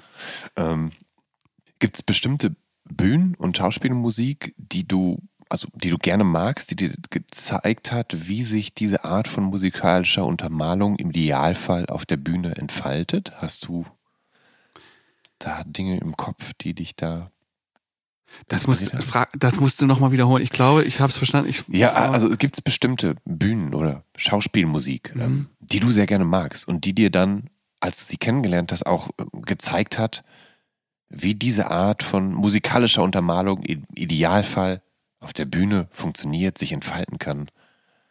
Mhm. Ja. Also ich hatte so das erste, was mich am meisten, das erste, was ich dann bemerkt habe, war, also ich habe mich dann sehr für Büchner interessiert, also ja. für Georg Büchner, für den Autor. Ja. Und dann auch im Zuge dessen für Wojcek und habe dann die Verfilmung geschaut mit Tom Schilling und Nora von Waldstätten, die eine, also sehr, sehr kunstvoll ist. Und da gibt es auch wahnsinnig sphärische Musik und die hat mich extremst begeistert, weil irgendwie hat die genau das gematcht, was ich mit diesem Stück verbunden habe. Ja. Das waren so ganz sphärische, düstere Klänge auch. So ganz flächige Synthesizer, die nicht viele Töne gespielt haben, sondern einfach wirklich nur so eine Klangfläche erzeugt haben, die im Hintergrund war und worüber die Texte gelaufen sind. Mhm. Das hat mich wahnsinnig interessiert. Und das ja. nächste, was, was ich dann wieder weiß, wo ich gemerkt habe, so, das ist ganz, ganz ne, was für eine wahnsinnige Symbiose das ist, das war dann Richard der Dritte an der Schaubühne mhm. mit Lars Eidinger. Ja. Das war auch sowas, wo ich dachte so, wow, was das, wie dieses Stück auch durch die Musik an Fahrt aufnimmt und wie das auch dirigiert und Thomas Ostermeier eh auch natürlich ein, ein wahnsinnig, wahnsinnig toller Regisseur auch. Ja. Ähm, Gab es denn im Eisenacher Theaterbetrieb Menschen, äh, die du kennengelernt hast und die auch deine musikalischen Interessen erweitert haben? Ich würde sagen, das gab es noch in Eisenach nicht. Also ich mhm. glaube, ich hatte diese WG, wo ich auch dann während der Ausbildung gewohnt habe und wo dann Leute waren oder mit denen ich also in einer WG gewohnt habe, wo so ganz viele ähm, Musiknerds auch waren, die ja, ja. so ganz, ganz viele verschiedene Musiken gehört haben. Also auch dann so, so ganz viel Stoner Rock dann gehört. Da war ich immer nicht so drin Aha. und so, aber habe dann trotzdem auch das so alles mitbekommen und mhm. so. Ähm, das war, das war eigentlich so meine Horizonterweiterung. Ja. So, ich, genau, also es lag dann eher so da. Mhm. Ähm, du hast zu dem Zeitpunkt, bevor du am Theater anfängst, ja wie gesagt schon einmal live gespielt. Das heißt, es gab schon erste Songs von dir. Ähm, und wenn ich mich nicht irre, dann schreibst du deine Songs eigentlich immer zu Hause, gelegentlich mal im Studio. Ähm, und bei dir kommt erst die Musik und wenn die steht, dann ahnst du so langsam, worum es in dem Text gehen könnte. Warum äh, muss es denn idealerweise immer das Zuhause sein? Also oft zieht es ja MusikerInnen auch gerade raus ins Exil oder an andere Orte, so damit so der Tapetenwechsel die Kreativität triggert. Funktioniert das bei dir anders? Also ist bei dir, muss das bei dir dann eher das stille Kämmerchen sein? Ist das ich brauche schon viel Ruhe, ja. Aber ich kann schon auch gut Songs woanders schreiben, das stimmt. Es ist eher so, dass ich ähm, oft auch viel liegen lasse. Also ich stoße viele Texte an und schreibe die so weit, wie es geht, bis ich das Gefühl habe, jetzt kommt nichts mehr. Mhm. Und dann lasse ich das auch liegen. Mhm. Und dann irgendwann zieht sich die Schlinge quasi immer weiter zu und irgendwann weiß man so, okay, irgendwie scheint das jetzt ein Thema zu sein. Und, oder, oder für mich auch ein Thema zu sein. Und dann irgendwann kommt so ein Moment, und dann weiß ich, jetzt ist, glaube ich, der Moment gekommen, um diesen Song zu schreiben. Und dann, dann baue ich den quasi. Ja. Mit, also mit dem, was ich schon mal darüber geschrieben habe. Ja. Das ist es quasi. Aber ich muss noch sagen, ich schreibe gar nicht unbedingt immer zuerst die Musik. Ach so. auch manchmal das, ist es auch der, ja. manchmal kommt auch der Text zuerst und dann ja. versuche ich dafür eine Musik zu finden. Ja, ja das habe ich, ähm, ich, das habe ich in einem Interview von dir gehört. Also ich meine, dass du genau das so gesagt hast. Das stimmt, aber das habe ich, das habe ich auch mal gesagt. Das war auch mal so. Das hat sich aber schon, also, das hat sich so ein bisschen geändert auch wieder. Ja. Ähm, die Stücke, die du schreibst, die sind ja, naja, häufig recht äh, düsterer Natur und ähm, also es, es, die wirken oft so, als würde da überall so ein gewisser blauer oder grauer Schleier drüber liegen. Und ähm, das ist melancholisch, vielleicht sogar aus einer depressiven Stimmung herausgeboren. Nun gibt es das Klischee des leidenden Künstlers und dass aus dem Leid dann oft die große Kunst oder die größte Kunst sogar entsteht. Ist das bei dir ähnlich? Also kitzeln deine eher düsteren Stimmungen die Songs aus dir heraus? Ich glaube nicht. Also ich muss auch sagen, dass es so, also ich glaube einfach, dass die einen hohen Betrag haben. Mhm. Dass sowohl Songs, die eine große Energie freisetzen, im positiven hohen Betrag haben, aber natürlich auch ähm, es schlechte Stimmungen gibt, die auch einen hohen Betrag haben, die auch Menschen genauso kriegen, weil das auch jeder kennt. Also das ist ja auch das Spannende, um jetzt so den, den Bogen wieder ja, zu kriegen. Ja. Zum Beispiel auch Joni Mitchell, auch aus den, ja. aus den 60ern. So einer der größten Hits von Joni Mitchell ist äh, Both Sides Now. Ja. Und man hat, wenn man über diese Zeit spricht, immer so Blumen im Kopf und Leute, die so gut gelaunt nackt irgendwo rumlaufen und sich ausschließlich freuen. Also nur höchste Gefühle haben und alles ist, ist super.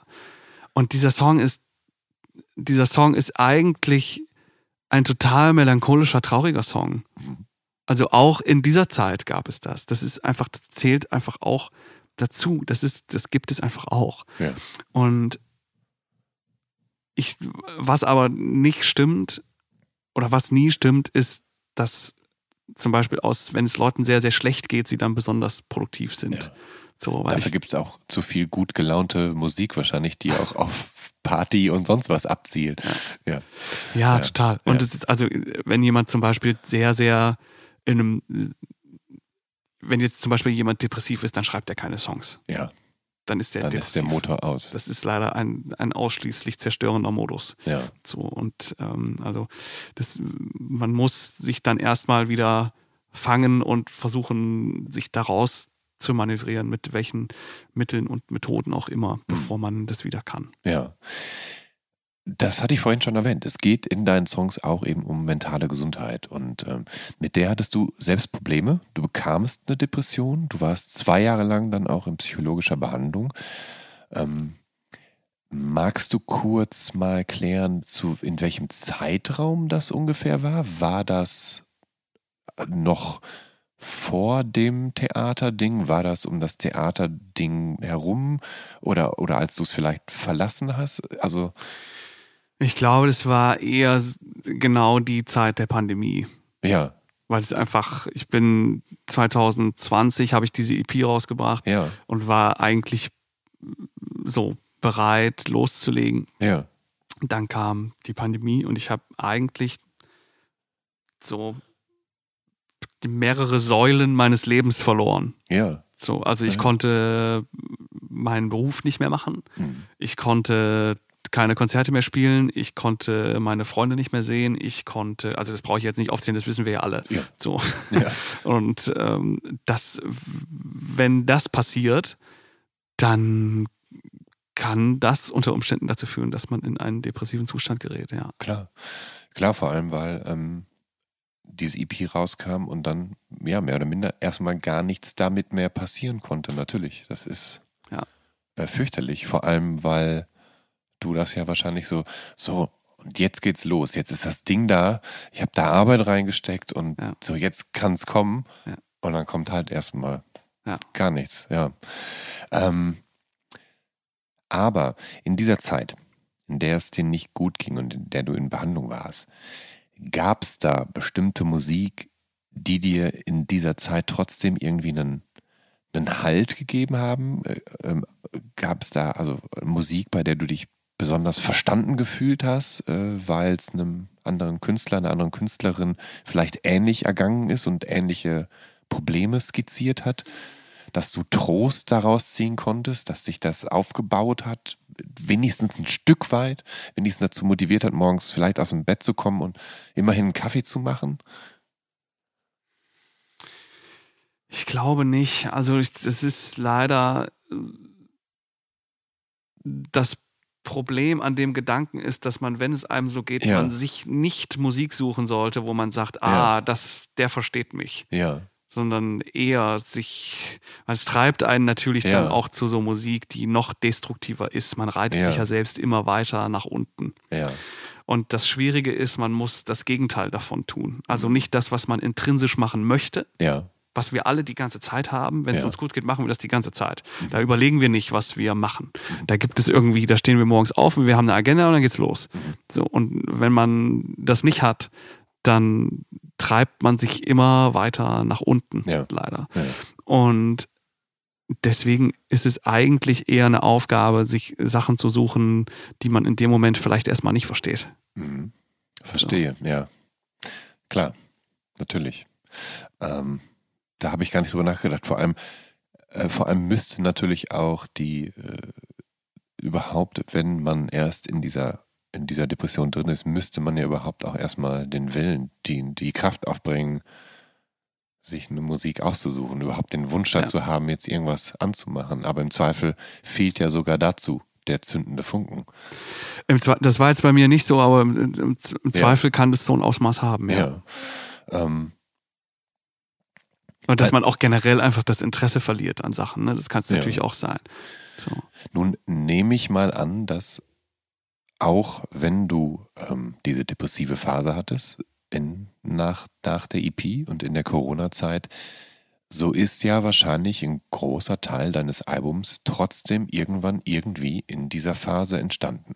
Das heißt, du musst ja potenziell weil wenn die Songs nicht schon vorher entstanden waren, sie dann irgendwann in dieser Phase angefangen haben zu schreiben. Ähm, hast du damit quasi auch eine gewisse Art von Selbsttherapie betrieben? Sprich, hat deine Musik und deine Texte, haben die dir dabei geholfen, deine eigene Depression nach und nach zu verarbeiten und vielleicht abzulegen, weil du sie auf Papier bringen konntest, weil du sie in Töne umwandeln konntest? Also ich habe bei diesem ganzen Album versucht, aus diesem Gefühl, aus diesem destruktiven Gefühl, was wirklich ausschließlich destruktiv auch ist, was Positives zu machen und mhm. daraus Musik zu machen. Und weil ich wusste, mit dieser Musik steht man später mal in einer großen Halle ja. und oder nicht in einer großen Halle, aber, aber du weißt, was ich meine. Auf der Bühne. Auf, auf einer Fall, Bühne ja. einfach. Genau, steht man später mal auf einer Bühne und spielt diese Musik für andere und dadurch ist aus diesem Gefühl, was eigentlich nur zerstören will, ein großer Mehrwert entstanden. Ja. Darum ging es mir auf dieser Platte. Ja. So, das war das Ziel. Und das war auch mit dieser Tour, was wahrscheinlich eine der schönsten Erfahrungen auch war, dass ich irgendwann ab einem gewissen Zeitpunkt auf dieser Bühne stand und wusste, es ist aufgegangen. Mhm. Du schreibst deine Texte auf Deutsch, weil du findest, dass du dich hinter englischen Texten ja leichter verstecken könntest. Du kannst da abstrakter potenziell texten. Das Deutsche ist letztendlich unmittelbarer wahrscheinlich. Gibt es TexterInnen und SongschreiberInnen in deiner Peer Group oder meinetwegen auch außerhalb, die du, die du sehr bewunderst, wo du denkst, die gehen toll mit der deutschen Sprache aus, denen geht das leicht von der Hand, die schaffen es, komplexe Zusammenhänge in, in, in einfache Zeilen zu verpacken und jeder versteht's oder jeder kann was für sich rausziehen. Gibt es da KünstlerInnen, die du äh, ja, beneidest oder die du oder die du ähm, die inspirierend auf dich sind? Mhm. Also ich finde jetzt, ich, ich gehe mal ganz aktuell, von, von ganz aktuell zu ja, ein bisschen ja, weiter klar. zurück vielleicht. Ich finde jetzt gerade Dilla zum Beispiel ist eine unfassbare Texterin. Mhm. Ist eine, also ganz, ganz, ganz, ganz total beeindruckend, finde ich. Ähm, ich kenne sie nicht, aber bitte erklär mir gern, wer sie ist. Dilla ist eine auch Newcomerin, würde ich sagen, mhm. die Oh, ich weiß es nicht. Ich kann eigentlich jetzt gerade gar nicht so viel. Also ja, ich will jetzt gar ja. kein Genre nennen, weil es auch zum Beispiel Junge ist ein Song von ihr, den sie nur am Klavier spielt mhm. und den ich wahnsinnig, wahnsinnig toll finde. Mhm. Ähm, das, also ja, ich, also eine große, große Hörempfehlung an der Stelle. Okay. Das ist die erste Künstlerin. Dann finde ich ähm, auch OG Kimo ist ein wahnsinnig toller Texter. Mhm.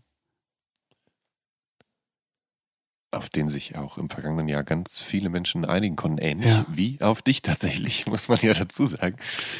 Ja, also, also wahnsinnig auch in, also ja, auch dieses Mann beißt Hund Album, was wirklich auch so eine Art, ja, also eine zusammenhängende Geschichte ist, wenn man so will, ist mhm. also wahnsinnig, wahnsinnig beeindruckend. Mhm. Ähm, und dann auch eigentlich auch schon immer Clouseau, finde ich. Mhm. Also, ich, also ja, oder schon, also auch eine ganz eigene Art zu texten und ähm, total, ja, auch totale große Bandbreite an Themen auch ja. und ja auch schon so, so lange auch dabei. Mhm. So und auch schon so viele, so viele Texte auch geschrieben. Und ich finde, der hat so eine, jedes Mal, wenn ich Clouseau anmachst, egal welches Album und egal aus welcher Zeit, ist es immer, man braucht so drei, vier Wörter und man weiß, dass das Clouseau ist. Mhm. Das ist einfach, ja, auch total klare Handschrift auch immer. Das ist wirklich toll. Okay. Ähm, Clouseau kommt ja schon aus einem Hip-Hop-Umfeld. Mhm. OJ Kimo ist Rapper, oder? Mhm. Ähm, das heißt, äh, ist für dich tatsächlich Rap und Hip-Hop eigentlich, was, was Texte angeht, was die textliche Basis angeht, viel wichtiger als, als Rockmusik? Ich glaube, es ist einfach sehr textgetriebene Musik auch. Ja. Man hat im, im Hip-Hop und im Rap einfach wahnsinnig viel, ja, oder mehr Platz vielleicht, Dinge zu erzählen als in anderen Musikrichtungen. Und es geht einfach im Hip-Hop und im Rap, im, im, im Hip-Hop und im Rap einfach viel um Texte. Mhm. Auch die haben eine ganz zentrale Rolle in dieser Musikrichtung. Das ist bei meiner Musik, würde ich sagen, auch so. Mhm. Ähm, in einem Song, in dem, finde ich, das besonders gut rauskommt, auch dieses, dieses Geschichten erzählen und wo du bei einem bestimmten Punkt anfängst und bei einem mehr oder minder fast ganz anderen Punkt aufhörst, ist in deinem Song über das sogenannte Kulturkaufhaus Dussmann. Ähm, der Song heißt Dussmann und äh, das, der ist halt, er ist schön spezifisch. Ich meine, Dussmann kennen wahrscheinlich viele Leute gar nicht, die nicht in Berlin leben. Ähm, aber es ist hier eben ein, ein, ja, ein, ein Laden, in dem man Bücher, Schallplatten, CDs, Kulturgüter kaufen kann und der auch sehr lange jeden Tag auf hat, sodass man auf den letzten Drücker auch noch dort Weihnachts- und Geburtstagsgeschenke kaufen kann, wenn man möchte.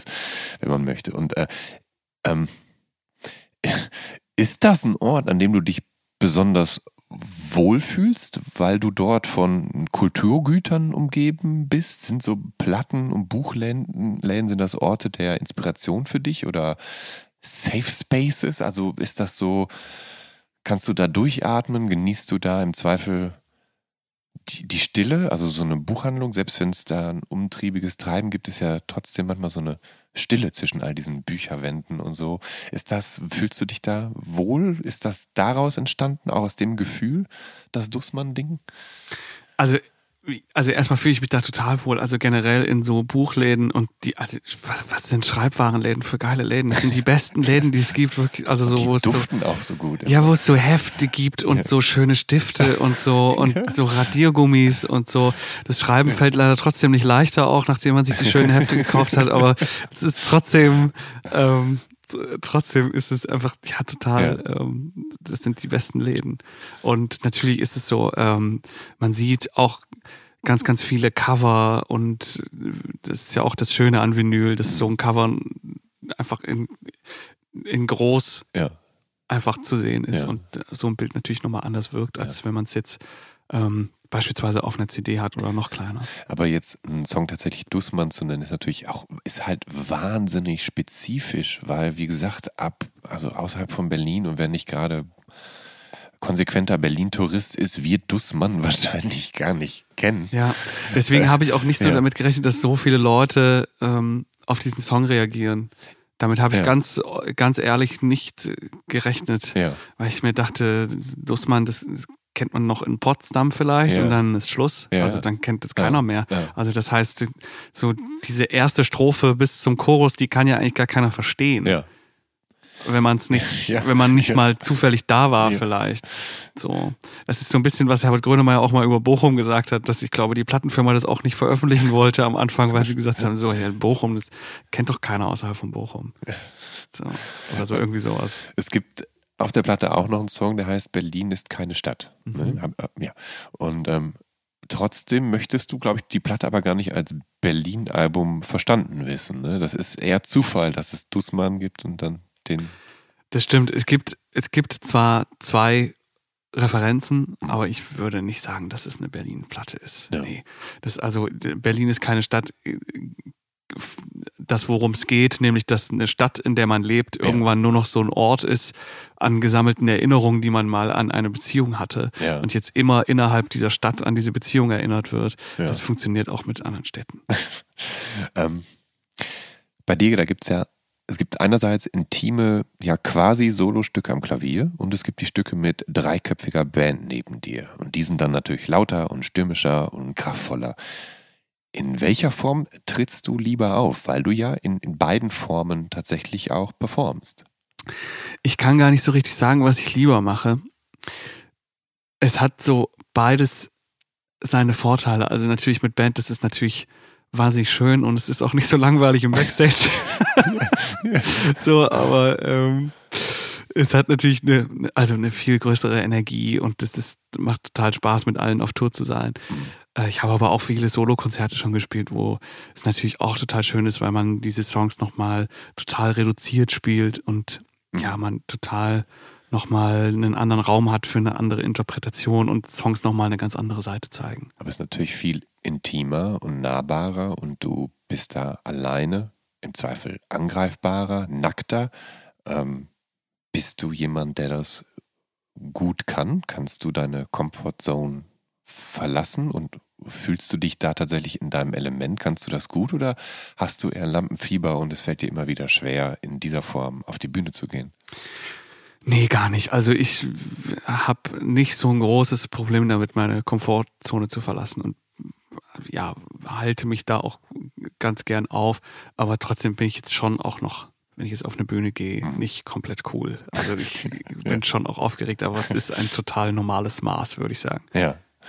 Äh, du selbst beschreibst deinen Stil als Indie-Rock und das passt ja auch, aber äh, was da auch mitschwingt, ist so eine ja, gewisse kühle, schwarz-weiße Post-Punk-Ästhetik gelegentlich.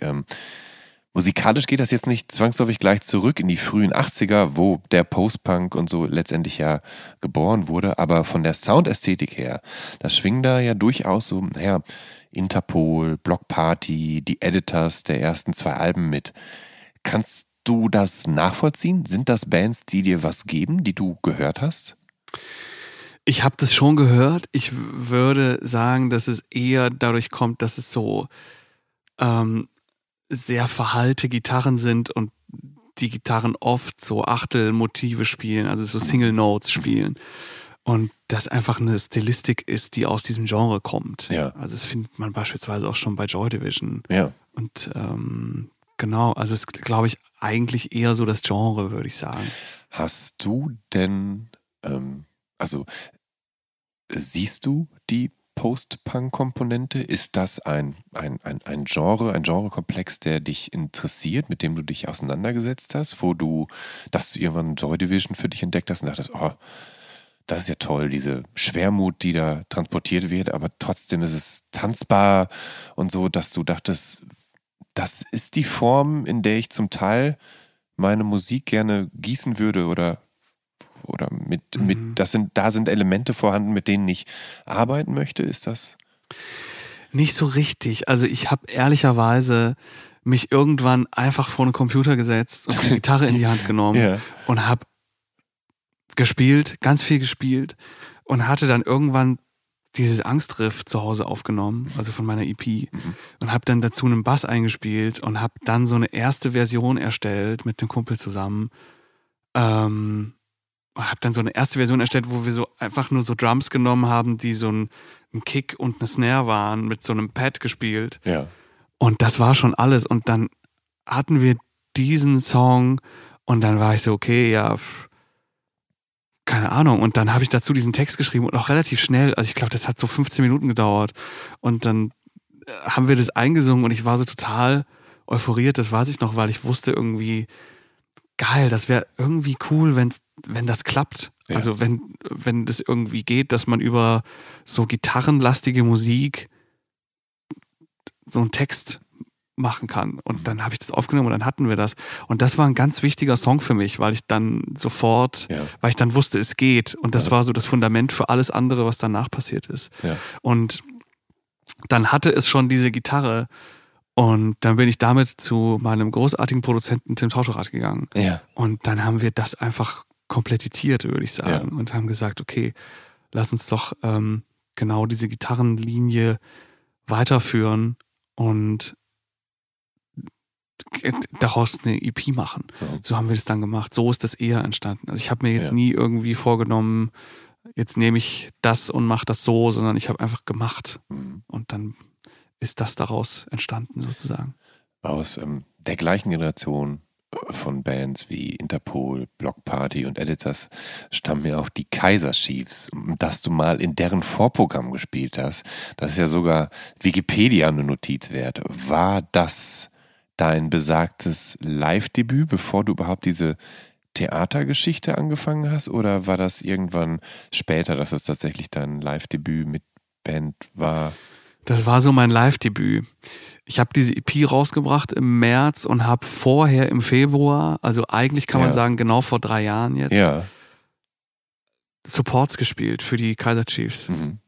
Was äh, riesig für mich war, weil ich kam aus so einer Bar. Ja. Ich habe vorher in so einer Bar gespielt vor fünf Leuten, also auch nicht viel mehr als meine Freunde und die Securities eigentlich. und habe ähm, habe in so einer Bar gespielt vor fünf Leuten. Das nächste Mal war dann irgendwie im Metropol in Berlin. Ja. Und das kam das mir wirklich ja, damals vor wie das Wembley Stadion. Das ist, ein, ist ja auch ein riesen ist, ist ja auch riesig, riesiger Laden und ein hübscher Laden. Also natürlich, wenn man jetzt so ja, aus dieser Bar kommt und dann ins mhm. Metropol kommt, dann ist, wirkt es natürlich noch mal noch größer. Und wie war das mit den Kaiserschief? Hast, hast du dich gut aufgehoben gefühlt? Hast du, ja, ja, also die waren super nett zu uns, aber wir, wir hatten jetzt keinen Kontakt. Ja, okay. Ähm, 2007 da erscheint mit Regular Spectacular das Debütalbum von MGMT. Darauf sind die großen Hits Time to Pretend, Kids und Electric Feel. Und ähm, das ist halt ebenfalls ein Produkt dieser Nullerjahre Indie-Welle.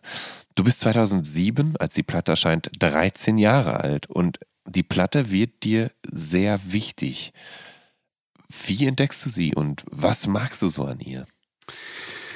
Ich habe diese Platte entdeckt oder ich fange mal so an, ich habe die zum ersten Mal gehört. Da war ich bei Freunden und die haben damals so ein altes Fachwerkhaus saniert. Und das war so halb fertig oder es gab so einen Raum, der, der fertig war und dann haben wir da drin so eine Party gemacht. Und auf dieser Party lief dann dieses Album zum ersten Mal. Und da habe ich das zum ersten Mal gehört. Da habe ich so Weekend Wars gehört und Electric Feel und auch Kids. Ja. Und war sofort so super geflasht davon. Und mhm. ähm, habe mich total dafür interessiert und habe dann so äh, mir das Album auch gekauft und habe das wahnsinnig viel gehört und wahrscheinlich war das auch so ein bisschen für mich so der Übergang von so einer alten 60er Welle ja, in ja. so die Neuzeit. Ja. Das war, ist ja auch genau das. das. Ist ein ganz gutes Bindeglied. Da. Ja, genau, ist es. Und es hat so genau diese Elemente aus dieser Zeit genommen. Auch so wie die aufgetreten sind, was die anhatten und so, ist so genau das und aber in die Neuzeit quasi katapultiert. So. Du hattest an äh, verschiedenen Stellen schon jetzt äh, gesagt, dass du auch gerne Folk hörst und so. Das ist jetzt nicht zwangsläufig etwas, was man in deiner Musik heraushört, aber ähm, wann fängst du denn an, Folk zu hören? Wie bist du da reingekommen und wen magst du da besonders? Ich meine, Johnny Mitchell hattest du schon mhm. genannt, aber. Johnny Mitchell habe ich witzigerweise aber erst, ich würde sagen, vor einem halben Jahr entdeckt. Ja, das ist wirklich ja, noch ganz frisch. Also, das ist, ich habe so eine Doku gesehen auf Arte. Ich weiß nicht, ob es die noch gibt. Falls es die irgendwann mal wieder gibt, die kann ich jedem sehr ans Herz legen. Ist ein, eine wahnsinnig gute Erklärung für diese ganze Zeit auch, wie mhm. das alles funktioniert hat und wie diese Zeit war und wie sie auch war. Und die ist einfach auch eine wahnsinnig spannende Person, hat ein ja. wahnsinnig bewegtes Leben auch, auch, ähm, gehabt. Ist wirklich, wirklich sehr, sehr spannend. Und bin dann aber über Bob Dylan eigentlich so da reingekommen. Ja. Ähm, ich muss sagen, ich finde Bob Dylan sehr schwierig. Ja. Also aus heutiger Sicht, damals fand ich das noch nicht, aber ich finde es, finde es, weiß ich nicht, fand, finde vieles an Bob Dylan sehr unsympathisch. Mhm. Nichtsdestotrotz hat mich das schon sehr fasziniert. Also auch, ich war damals auf so einem Frankreich-Austausch und dann hat der, dann haben wir irgendwann, saß ich bei der Familie in Frankreich und die hatten eine DVD über Bob Dylan und die heißt No, warte, ich hab's gleich. No, Re oh, no Direction Home. Ja. So heißt die DVD. Ja. Und die haben wir geguckt und danach war ich so super angefixt davon und habe mir so alles angeguckt und dann gibt es auch so ganz, ganz, die ganz frühen Anfänge von Bob Dylan, also wo er wirklich auch in so einer Berghütte sitzt und Girl from the North Country singt und so.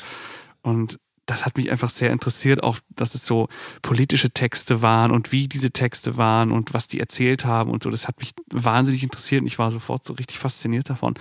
Und bin dann auch nach Erfurt in die Messehalle gefahren und habe mir ein Konzert von Bob Dylan angehört. Das war furchtbar. Und hat, äh, ja.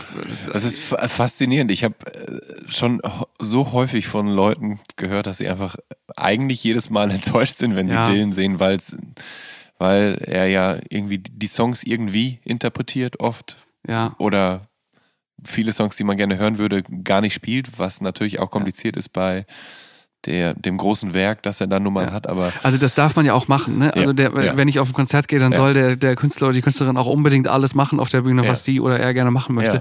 Es ist halt nur so, das war eins der lustlosesten Konzerte, die ich in meinem Leben gesehen habe. Das war so super, ich weiß es nicht, so, wirklich irgendwie wirkte alles wahnsinnig lustlos.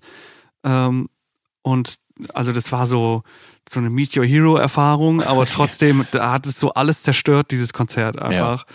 weil es wirklich einfach wahnsinnig lustlos war. Und das war auch diese Zeit, wo diese Must Be Santa Platte rauskam, die jetzt, also, Weihnachtsplatte, ja. die auch, die ich auch nicht so gut fand. Ähm, oder die ich nicht so gerne gehört habe, einfach, also ja, keine Ahnung. Ja, ich rede jetzt auch über das Werk von einem Künstler, was ja. so riesig lang ist ja, und man hat, ich habe da den größten Respekt vor und das ist alles irgendwie so, aber trotzdem ist man natürlich auch so ein, bin ich auch nur ein Musikhörer, der irgendwie halt so ähm, sich darauf freut, so dieses Bild zu sehen und mhm. es, es, wirkte alles sehr lustlos und auch, dass der nicht zu seiner Nobelpreisverleihung gegangen ist, das finde ich, das finde ich so schlimm. Ja. Wirklich, also dass das Komitee sagt, okay, wir geben, vergeben jetzt nicht nur einen Preis, ja. sondern wir setzen damit auch ein Zeichen, nämlich auch Popkultur ja. ist Hochkultur. Ja. Wie schön ist das? Was ist das für ein schönes Zeichen und was für ein kluger Gedanke und wie, wie progressiv das alles ist. Alles ja. daran ist total lobenswert. Ja. Und dann sagt er das ab und sagt, er hat keine Zeit. er hat keine Zeit. Und dann muss Patti Smith da hingehen für ihn und muss irgendwie alle 48 Strophen von A Hard Rain's Gonna Fall singen. Und man denkt sich so, ich verstehe, dass man alles gesehen hat, wenn man Bob Dylan ist, aber äh, weiß ich nicht, kann man da nicht vielleicht hingehen und das spielen, so, so aus Respekt auch zumindest, ja. auch diesem Preis gegenüber, irgendwie auch der Welt gegenüber und auch der, der Popkultur gegenüber, das fand ich, das hat irgendwie mir so, das war für mich so, das hat so ein bisschen, ja. Macht's einem madig. Dann. Ja, hat's mir total madig gemacht, ja. auch mit Bob Dylan. Ja. Worüber haben wir geredet? Folk, genau. Aber ja, über Folk, genau. Zurück zu dieser Zeit, als das ja. alles noch nicht war. Ja. ja. so, als, ähm, als ich, genau, dann habe ich das gehört und ähm, war total fasziniert davon und äh, fand es einfach total spannend und habe dann auch ähm, so neueren Folk gehört und auch so wirklich auch so über Algorithmusgeschichten auch dann ganz, ganz viel modernen Folk gehört von Bands, die ich jetzt wirklich nicht mehr weiß, wie sie heißen. Mhm. ich würde es jetzt gern sagen, aber es ja. ist leider Teil der Wahrheit. Ich weiß es wirklich nicht mehr. Nee, es, es, das Folk-Genre ist ja immer noch groß und du kannst ja, keine Ahnung, von bei ja. den Fleet Foxes anfangen, ja. über Bonnie Iver bis hin zu diversen Singer-SongwriterInnen, die es ja nach wie vor vorgibt, klar. Total. Man muss sich ja nicht zwangsläufig in, ähm, in Vergangenes äh, ja. Äh, flüchten. Total. Und das war aber auch so, diese Folkphase war genau auch die Phase, wo ich so ganz viel gelaufen bin und ganz viel mhm. überlegt habe und so weiter. Und dann habe ich wirklich auch viel Dan Mangan gehört. Das ist ja. so ein kanadischer, kennst du den? Ich kenne den äh, vom Namen. Krass. Also ich habe auch schon mal eine Platte von, von ihm gehört, so ist das nicht, aber das ist auch ja. schon ein Weilchen her jetzt, ja. Ja, also den finde ich ganz toll. Der hat auch vor kurzem in Berlin gespielt im Franz Club. Mhm. Also wenn der hierher kommt, spielt er dann so, hat er im Franz Club gespielt, da konnte ich leider nicht. Aber das habe ich mir wirklich sehr gerne angehört. Dann auch so Fleet Foxes und so. Mhm. Das waren so meine Folk. Ja. Meine Folk Heroes, so die größten, würde ich sagen. Nun, nun gibt es da natürlich einen ganz besonderen Folk-Musiker, der so wie du auch an Depressionen gelitten hatte. Nur dass der damals nicht das Glück hatte, eine, eine, eine, Therapie zu bekommen und der sich ja dann auch viel zu früh das Leben genommen hat, nämlich der fantastische Nick Drake. Ist das jemand, den du äh, gehört hast, mal für dich entdeckt hast?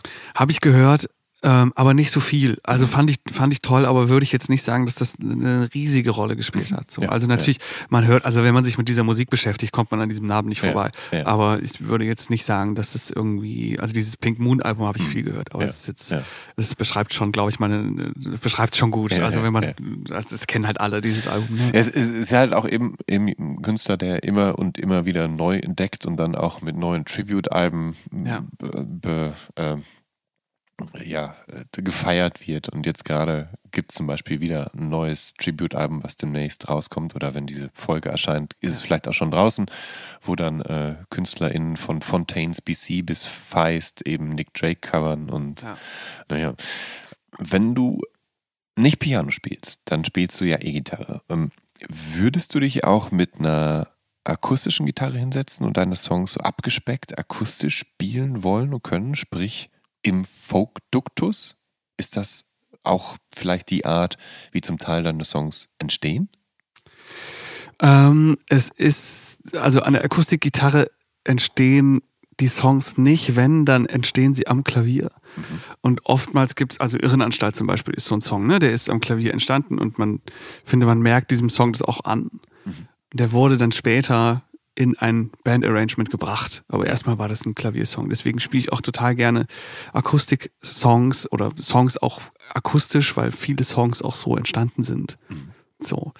Und ähm, genau, das ist so ein bisschen der Hintergrund davon. Aber ich spiele total gerne auch akustisch, ja. Aber ist das für dich ähm, wichtig, dass die Songs auch in so einer reduzierten, äh, abgespeckten Version funktionieren? Also ist das quasi die Initialzündung dafür, dass man daraus dann einen in Anführungsstrichen richtigen Song basteln kann? Sprich, wenn der Song reduziert nicht funktionieren würde, dann ist es nichts? Ähm, das weiß ich gar nicht. Also ich glaube, es ist schon viel wert, wenn man einen Song an einem Instrument spielen kann und mhm. den den spielen kann. Aber ich glaube, was, was man eigentlich damit meint, ist, dass einfach die, die einzelnen Dinge, die diesen Song ausmachen, gut ineinander greifen. Ja. Und dass das, wenn man es akustisch hört, nochmal besonders hervorkommt. Mhm. So, das ist ja. wahrscheinlich so ein bisschen das, was man damit meint, wenn man das sagt. Ja. Wir hatten über Springsteen und MGMT, über Folk und Bob Dylan gesprochen.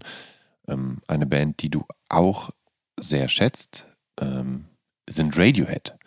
Die sind wahnsinnig wandelbar. Also wer das Album The Bands mag oder den Song Creep, der mag längst nicht die progressiven, elektronischeren Alben Kid A oder Amnesiac. Wie sieht's denn mit deinen Radiohead-Vorlieben aus? Ähm, Radiohead ist auch immer noch eine Band, die ich noch nicht abschließend zu Ende gehört habe. Mhm, ja. Auch genau aus ja. dem Grund, den du gerade ja, so schön ja. zusammengefasst hast. Es ist, ich bin als erstes darauf gestoßen mit dem Konzert. Also ich kannte natürlich Creep und mhm. so und die, die, Dinge, die man, den hört man auch wahrscheinlich als erstes, wenn man Radiohead entdeckt, könnte ich mir vorstellen, dass man da als erstes drauf stößt. Ähm, und dann bin ich irgendwann über dieses Basement-Konzert da gibt es ein Konzert, da spielen sie in Rainbows mhm. live. Mhm. Das ist ein wahnsinnig besonderes Konzert, finde ich, weil sie, also erstmal ist alles unfassbar gut gespielt. So, also rein musikalisch ist alles wahnsinnig gut gespielt.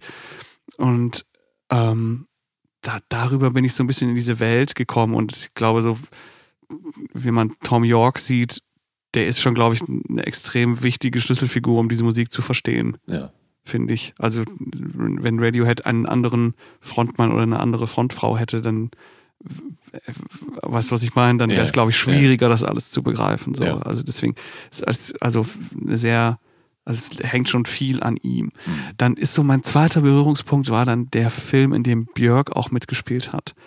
Ähm, das ist auch ein unfassbarer Film ganz, ganz schlimm, unfassbar gespielt, auch von, von ihr, die gar keine Schauspielausbildung hat eigentlich. Ja. Also was, was eine, eine unfassbare Person einfach. Also wahnsinnig, ja. also die hat einfach eine faszinierende Begabung in sämtlichen Bereichen, mhm. was Kunst betrifft. Mhm. Ähm, Dancer in the Dark heißt der Film genau. und da gibt es auch ein, ein Feature mit Tom York. Ja. I've Seen It All heißt der Song aus dem Film.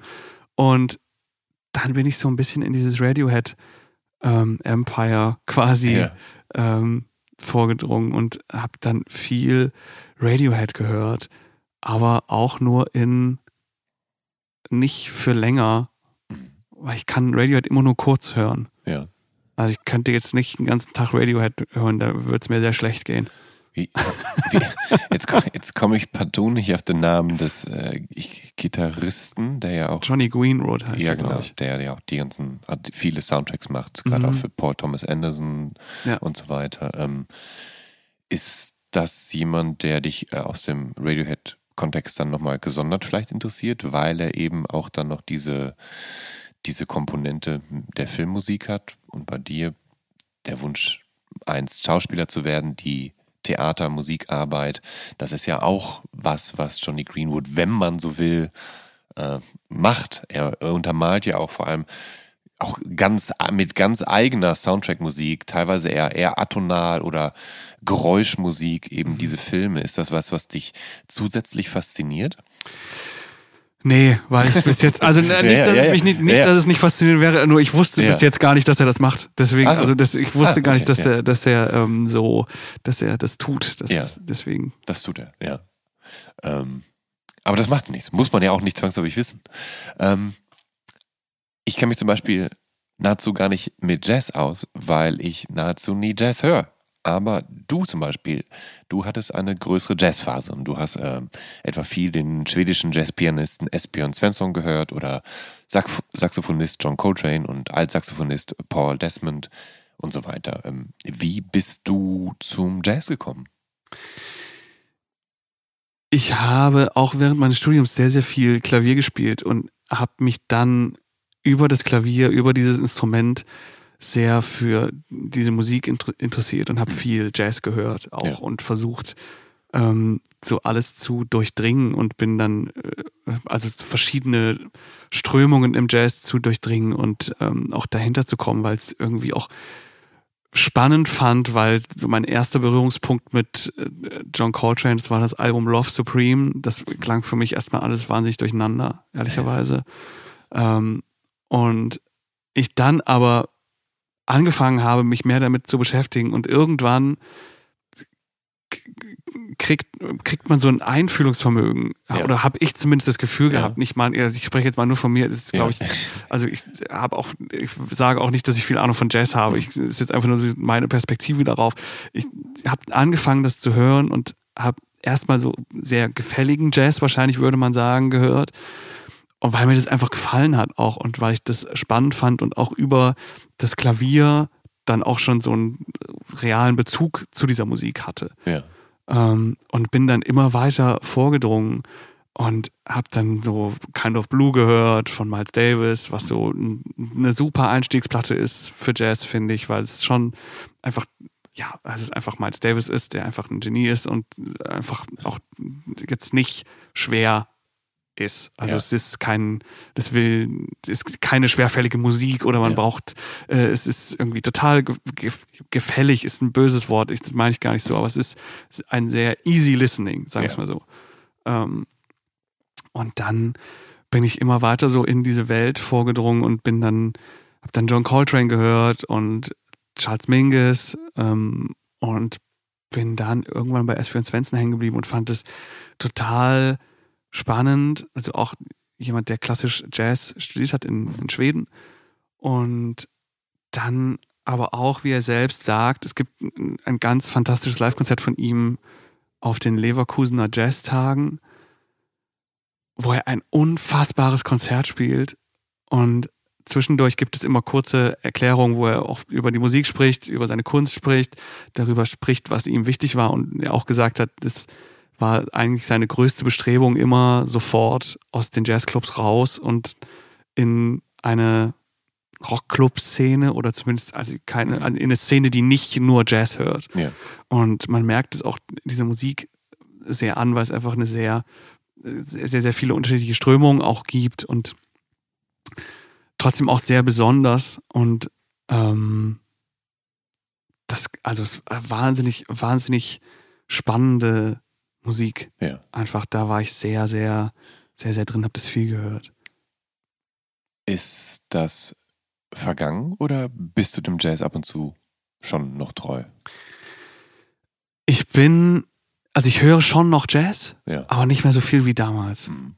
Also auch so äh, Strange Place for Snow ist zum Beispiel ein sehr, sehr gutes Album von Espion Svensson, weil ich, was ich immer noch sehr, sehr gerne höre. Ja. Äh, Tuesday Wonderland zum Beispiel, ähm, auch noch eins. Ähm, Seven Days of Falling, auch ein sehr, sehr, sehr, sehr gutes Album.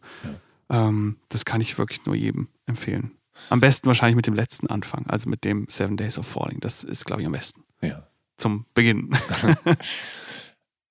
Irgendwann, da brichst du die Zelte in Eisenach ab und du ziehst 2015 nach Berlin. Gab es da einen, da bist du 21 Jahre alt. Tatsächlich erst, ja. Mhm. Ähm, was hoffst du hier zu finden und was war so der, der Auslöser dafür, dann doch den Schritt von Eisenach ins große Berlin zu wagen? Also ich bin dann hierher gekommen, um Schauspiel zu studieren. Mhm. Und hatte dann, also wenn man Schauspiel studieren möchte, dann muss man vorsprechen an Universitäten, dann muss man sich mehrere Rollen einstudieren und die proben und dann fährt man mit seinem Repertoire im Gepäck quasi eigentlich durch ja so Deutschland, Österreich und Schweiz und spricht an mehreren Universitäten mit diesem Programm vor und wird dann von, den, von der Professorenschaft quasi bewertet und ähm, bekommt dann einen Studienplatz oder nicht. Und bei mir war das so, dass ich dann einen Studienplatz in Berlin bekommen habe ähm, und bin dann einfach dahin gezogen. Das war dann so mein Startschuss in dieser, in dieser Stadt. Ja. Und für mich war Berlin einfach ein Ort, wo alles, was mich interessiert hat, einfach in Fülle vorhanden war. Also es gab einen, wo alles, was mich interessiert hat, einfach in Fülle vorhanden war. Also es gab ein, eine riesige Kunstszene, es gab Fotografiemuseen, es ja. gab Malerei, ja. es gab ja. fünf große Theaterhäuser, in die man jeden Abend gehen konnte, wo, wo einfach wahnsinnig tolle Schauspieler und Schauspielerinnen gespielt haben. Solche Sachen. Und darauf habe ich mich wahnsinnig gefreut. Und das ist auch heute noch.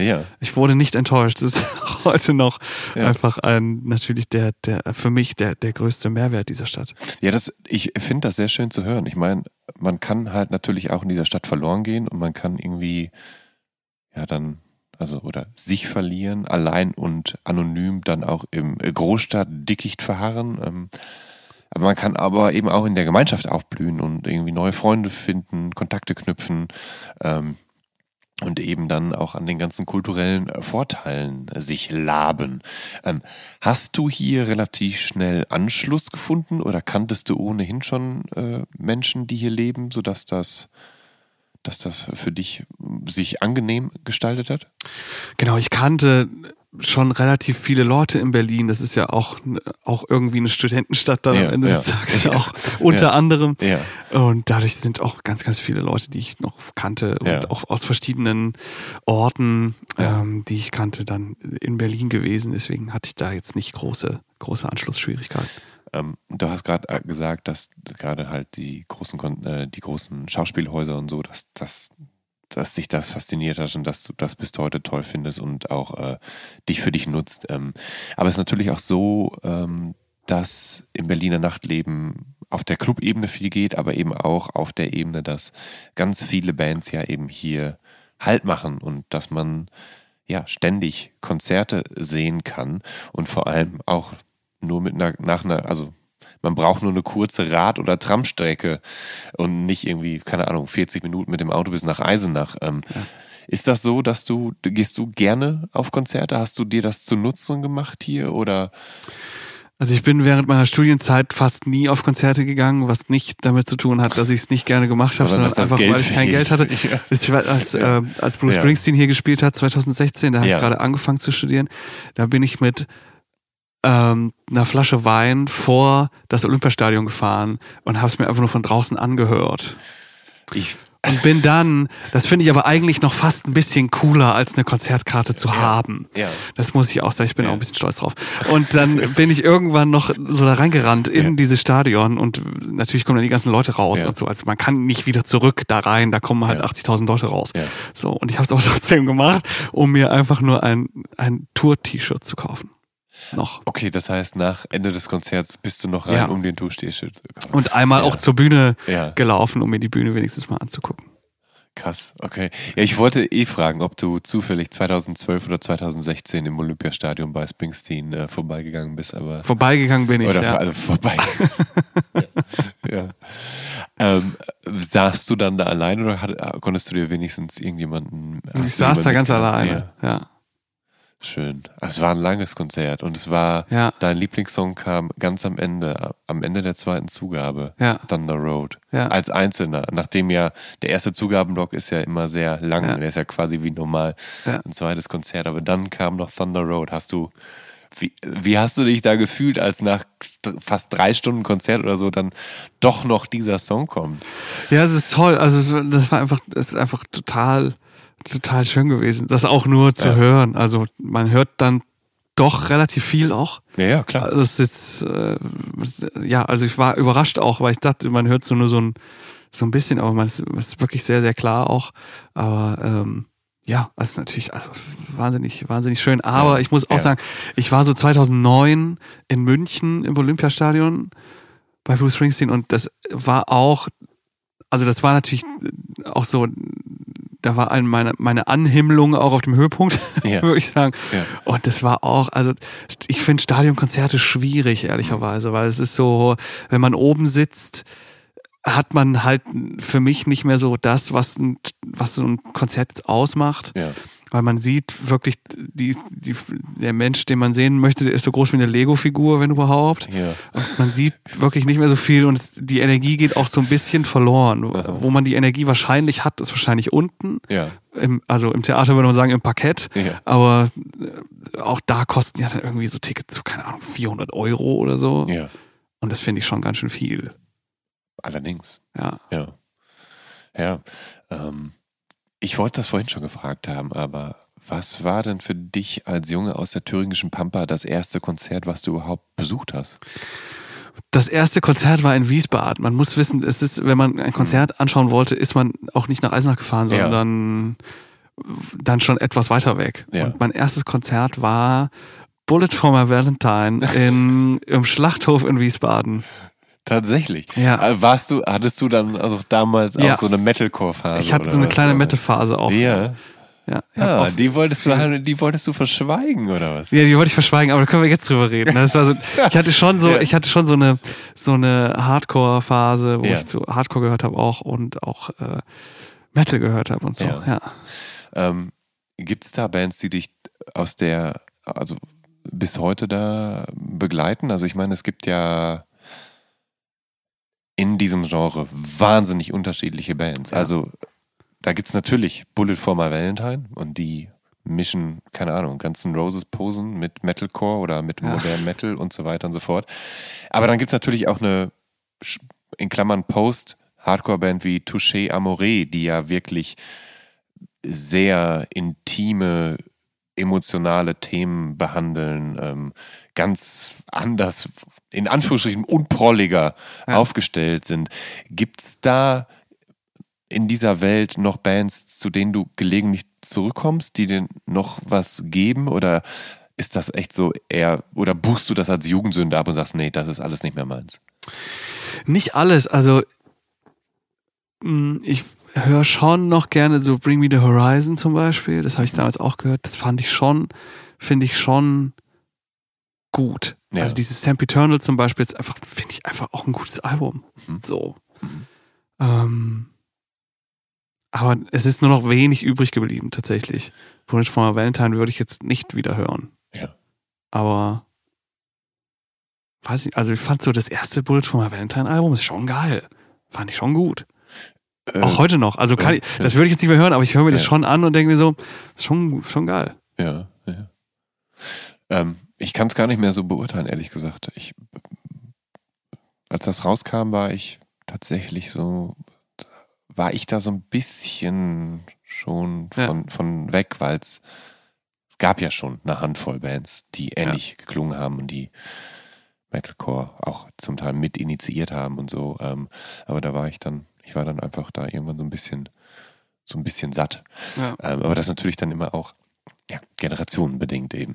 Ja. Ähm, aber ähm, Bring Me the Horizon ist natürlich eine Band, die ja sich von ihrer Deathcore-Vergangenheit, wie man das so auch mal genannt, getauft hat, ja. glaube ich, ja dann auch sehr emanzipiert hat irgendwann. Also irgendwann war ich ganz überrascht und habe eine Platte von denen gehört und dachte, ja, warte mal, das ist doch eher moderne Popmusik, da spielt doch mittlerweile Gitarre eher eine untergeordnete Rolle und geschrien wird eigentlich gar nicht mehr. Bist du da jemand, der diesen Weg mitgehen kann, der das gerade gut findet, dass diese Band sich so künstlerisch so freischwimmt und sagt, ich, wir sind ja erwachsen geworden oder wir haben uns gewandelt, wir mhm. müssen jetzt nicht noch das sechste Deathcore-Album aufnehmen? Ja, schon. Also ich finde das, finde das eh spannend, was die machen. Also auch mhm. diese ganzen Referenzen, die die reinbringen. Also auch so auf Sam Eternal gibt es auch so einen Song, der heißt Shadow Moses über äh, ein Videospiel, was vielleicht der eine oder die andere kennt. Das heißt Metal Gear Solid. Mhm. was ich auch, was ich auch so kenne und so. Und also ich finde es einfach auch spannend, aus was die so Songs gemacht haben und woraus die so Songs bauen. Trotzdem natürlich ist es extrem in diesem Genre auch verhaftet. Also es ja. gibt so bestimmte textliche Elemente, die man halt immer wieder verwendet und so und die wichtige quasi so Signature Texte sind. Gerade in dieser, gerade in dieser Szene so. Das finde ich schon, finde ich schon alles sehr, sehr spannend, ja. Mhm. Ähm Du versuchst dich ja anfänglich hier als Schauspieler. Also wir kommen mal wieder nach Berlin zurück und nach 2015 und äh, du bewirbst dich hier an der Uni, beziehungsweise wirst hier an der Uni angenommen.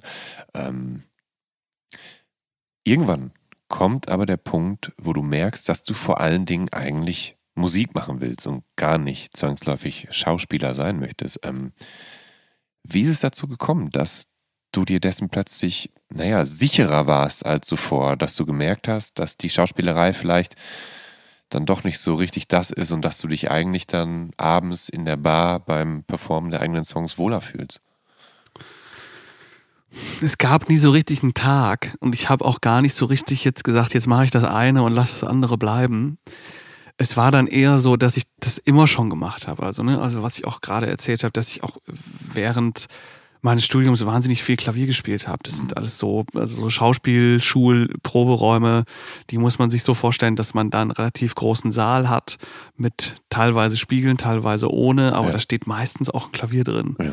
Und da habe ich einfach so in den Pausen, die manchmal auch so eine Stunde oder zwei lang waren, einfach dann Klavier gespielt und hatte dann irgendwann auch so so eigene Songs geschrieben und habe die dann auch aufgenommen, mhm. weil es natürlich auch an der UDK in Berlin gibt es natürlich auch einen Tonmeisterstudiengang und dann hatte ich da auch schon so ein bisschen die Möglichkeit, das da aufzunehmen und habe das dann auch genutzt und hatte dann schon so fünf, fünf Klaviersongs und bin dann einfach so ein bisschen, ja, wollte, hab dann auch damit gearbeitet und überlegt, was, was macht man jetzt damit und habe mich dann an der Popakademie in Mannheim für ein Förderprogramm beworben, das heißt Bandpool. Und habe mich da beworben und bin dann da auch reingekommen. Und dann hatte ich plötzlich so den Zugang zu Labels, Zugang zu Managements, zu Verlagen und ja. so. Und dann gab es so ein Interesse daran. Und ich hatte dann plötzlich die Möglichkeit, das quasi, ja, so als meinen Beruf zu machen. Mhm. Und das habe ich dann gemacht. Ja. So. Das war, ja, das ja, eigentlich, ja, so, so war es eigentlich eher. Also es war jetzt nicht so, dass ich gesagt habe, so, das mache ich jetzt nie wieder, mache ich das, sondern es war eher so, das hat sich eher so entwickelt. Ja. Ähm, Im März 2020, da bist du gerade 26 Jahre alt geworden und da scheint dein RCP Viertel vor irgendwas. Und auf der kommt einiges zusammen. Also du nimmst sie in den legendären Hansa-Studios in Berlin auf, in denen ja etwa schon Bowie und U2 und Depeche Mode gearbeitet haben. Das Artwork, das macht Erik Heise von der Berliner Indie-Rockband Papst. Am Pult sitzt Tim Tautorat, den hast du vorhin schon erwähnt, der sich ja in den vergangenen gut äh, zehn Jahren von Adola und The Hirsch-Effekt bis Faber, Jeremias, Anmai Kantereit und Provinz um ja halb Indie-Deutschland gekümmert hat. Obendrein gründest du das Label oder den Verlag Betteroff Recordings, wo die EP dann eben auch erscheint, oder zumindest eine gewisse Auflage. Und die vor allen Dingen erscheint als limitiertes 10-Inch-Vinyl. Magst du bitte mal erläutern, wie das alles so passieren konnte? Oh. Also ich meine, das, das ist alles. Das ist alles. Also es ist natürlich, es ist halt so ein Konglomerat aus, aus vielen kleinen Dingen, die da zusammenkommen, die, die wo bei dir so die ganze Indie-Szene kumuliert. Du hast halt Erik mhm. Heise, der eben so, so das Artwork macht und so. Ja. Dann, ich meine, Tim Tautorat ist halt, ist halt echt eine, eine Adresse und so. Ähm, versuch, du, kannst, du kannst es ja in eine Nutshell verpacken. Ja, das mache ich. Also, es ist so, ich habe dieses Förderprogramm bekommen und wie ich eben schon gesagt habe, hatte ich dann auch Angebote von Labels und Managements und Verlagen und so weiter und habe mich dann für ein ja, habe dann habe mich dann dafür entschieden, das zu machen. Und wenn man ein Label an der Seite hat, dann äh, haben die natürlich dann auch ja Kontakte zu Tim und so ist eigentlich dieser Kontakt entstanden. Mhm. Dass dann gesagt wurde, so, hey, das sind coole Klaviersongs, wir würden das gerne veröffentlichen wollen. Und ähm, ich glaube, Tim ist da, mhm. wäre da ein guter Produzent für. Und so haben wir uns kennengelernt. So, und ähm, dann hatte ich die Möglichkeit, das auch im Hansa-Studio aufzunehmen.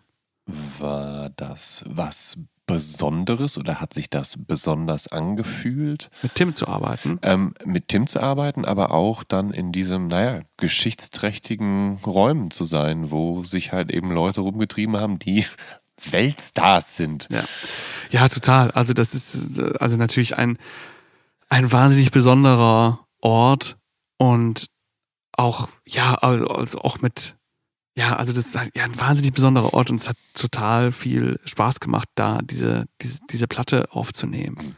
So. Ja. Ähm, gleichzeitig, das ist auch ein Teil der Medaille, ist es natürlich so, dass man in diesen Räumen steht und sich denkt, wow, cool. Aber natürlich ist es auch so, dass man, dass ein Studio halt immer auch, dass man weiß, jetzt wird das eingraviert. Mhm. Das, was man jetzt macht, ist fest. Ja. Da gibt es nicht noch irgendwie, ah, vielleicht können wir irgendwie danach nochmal, das ist fest. Und das hat man halt irgendwie halt auch im Hinterkopf. Das ist auch ein bisschen Teil der Wahrheit. So. Hat dich das unter Druck gesetzt? Das, ja, das bringt einen gewissen Druck mit sich, ja. Also, dass man weiß, das, was man jetzt hier einspielt, ist festgehalten. Ja. Und es gibt keine Chance, das nochmal wieder zu machen. Ähm, das ist immer auch ein bisschen eine gewisse, eine gewisse Drucksituation. Man kann das aber auch als Chance verstehen, natürlich, dass man jetzt irgendwie, ja, also man kann es auch einfach umdrehen, den ja. Gedanken. Ja.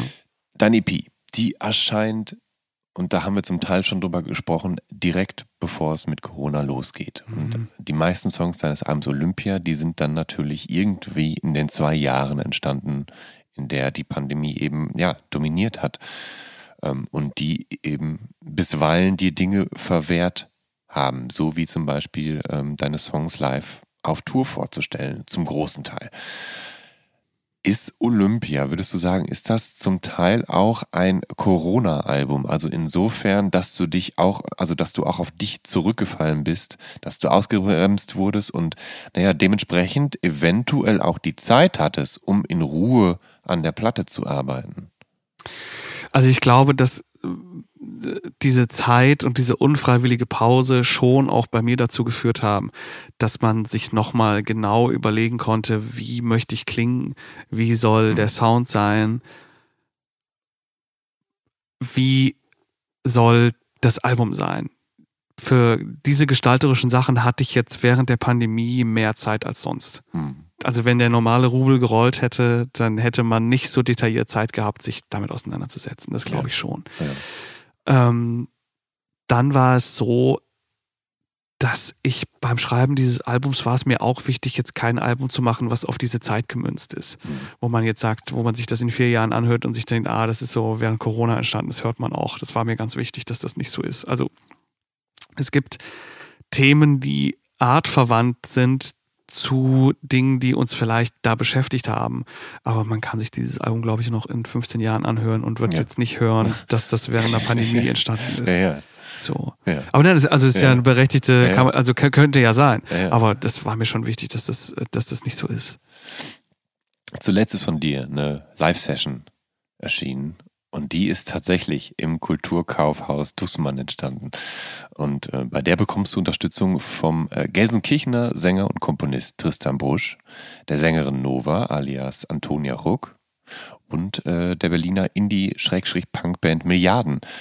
Ähm, hast du damit auch so ein bisschen äh, den Kosmos deiner ideell Verbündeten abgesteckt? Wolltest du zeigen, wer dir potenziell nahesteht? Ich glaube nicht. Also ich wollte damit nichts zeigen. Das waren eher so Künstler und Künstlerinnen, die ich sehr bewundere für das, was sie tun. Und ich hatte dann an diesem Abend das große Glück, die einzuladen. Ja, ja. So, und die haben Gott sei Dank auch alle Ja gesagt ja. und sind gekommen. Und daraus ist dieser Abend entstanden, der auf Platte Gott sei Dank festgehalten wurde. Ähm, wenn ich mich nicht irre, hat äh, Tristan Brusch ja auch äh, einen Fuß im Theatermusik. Mhm. Macht er jetzt, glaube ich, ne? Also ja. ich glaube, Tristan tritt jetzt im Berliner Ensemble auf. Ja. Beispielsweise. Ist das so eine, gibt es da so eine, aber ist das so eine Verbindung, die ihr da, die ihr da habt oder habt ihr euch ganz anders kennengelernt und das hat auch gar nichts mit dem äh, Theaterhintergrund zu tun? Nee, ich glaube, Tristan und ich, wir haben uns völlig losgelöst von ja. irgendwelchen Theaterkontexten kennengelernt. Ja. Aber es ist toll, dass er, dass er da auftritt. Ich, find, ich gehe da auch hin auf das Konzert, ich freue mich ja. schon sehr drauf. Das, ja. ist wirklich toll, ja. Ähm, Im Sommer 2022, da bist du mit äh, Chris Farron, also zusammen mit Chris Farron, der ist, ähm, bist du einer der Support-Gäste auf der Tour von The Gaslight Anthem und deren Reunion-Tour durch Deutschland und auch England sogar, ne? Nee, ich war nee, nur in Deutschland dabei. Du warst nur in Deutschland dabei. Aber ähm, wie war das, mit so internationalen, mit einer internationalen Band unterwegs zu sein? Und es ist ja schon interessant, dass du dann als deutschsprachiger Künstler im, als Support dabei bist. Ja. Das war natürlich super besonders und auch, also jetzt muss ich, ich ja. du merkst es schon, ja. ich rede, ja. ich rede einfach den ganzen Podcast über Bruce Springsteen. Auch die, also ja, aber da, da, da wollte ich jetzt eh wieder hin zurückkommen. Ja, da müssen wir auch hinkommen. Ja. Das gehe ich schon von ganz alleine hin. Also es ist, es ist einfach so, also das ist für mich auch eine Band gewesen, die ich witzigerweise auch nicht zu der Zeit entdeckt habe, als sie eigentlich so, als dieses The 59 Sound Album ja. rauskam, was ja schon so der, die Signature Platte ist, ja. würde ich sagen, für ja. diese Band jetzt. Ähm, und auch einfach, ja, also die auch vermutlich ähnlich große Springsteen-Fans sind, wie ich auch. Und auch ja aus demselben Vorort kaum, also mhm. wirklich äh, aus demselben Vorort kommen, also wirklich auch direkt aus demselben Vorort. Und dann auch einfach so, dann weiß ich nicht, also dann so Geschichten über Bruce Springsteen erzählt haben. Und das ja, war die, so surreal, weil das ist für mich kein Mensch. Supported haben die ihn sogar, ne? Und ja, er ja, ist auch, auch dann genau. als Gast beim Song dann auch mal mit auf die Bühne gekommen und so. Das heißt, also hast du dann die Gelegenheit gehabt, Fanfragen abzufeuern und. Nicht so richtig leider. Ich kann leider nichts berichten. Ja, es tut mir sehr leid. Ich kann leider wirklich nichts ja. berichten. Ähm, das es war, war ein bisschen blöd, aber ähm, ja, also ich habe mich dann mit dem anderen Support unterhalten. Ja. Und also es gab zwei Supports an dem Abend und die, ja, die, die hatten dann so, keine Ahnung, also der ist dann ja. auch bei Bruce Springsteen zum Grillen eingeladen und so. Ja. Und das hat zu viel Information für mein Gehirn, das kann ich nicht verarbeiten. Das kann ich wirklich nicht. Ja. Also das, das, weiß ich nicht, was, was, ich damit machen soll mit der Information. Das ist mir zu viel. Ja. also das war, das war einfach das Wahnsinnige auch. Also man muss sich auch vorstellen, also ich, das, wir reden jetzt gar nicht über die Band, das ist eine fantastische Band, die sind mhm. super lieb alle mhm. und wirklich super zuvorkommend, super nett, ja. obwohl sie ja wirklich so ein Standing haben ja. auch. Und ähm, das gibt es ja auch nicht immer, dass Leute dann auch nett sind noch zu dem. Mhm. Ähm, und, aber das war auch für mich so, dass ich irgendwann mal Leute treffe, die mit denen das Leben von Bruce Springsteen sich kreuzt. Yeah. Ich schwör's dir, nichts kam mir entfernter vor in meinem ganzen Leben. nichts. Und es ist aber einfach passiert. Ja. Das war irgendwie auch, das auch einfach eine Komponente an diesen Support-Shows, woran ich viel, viel ja. gedacht habe.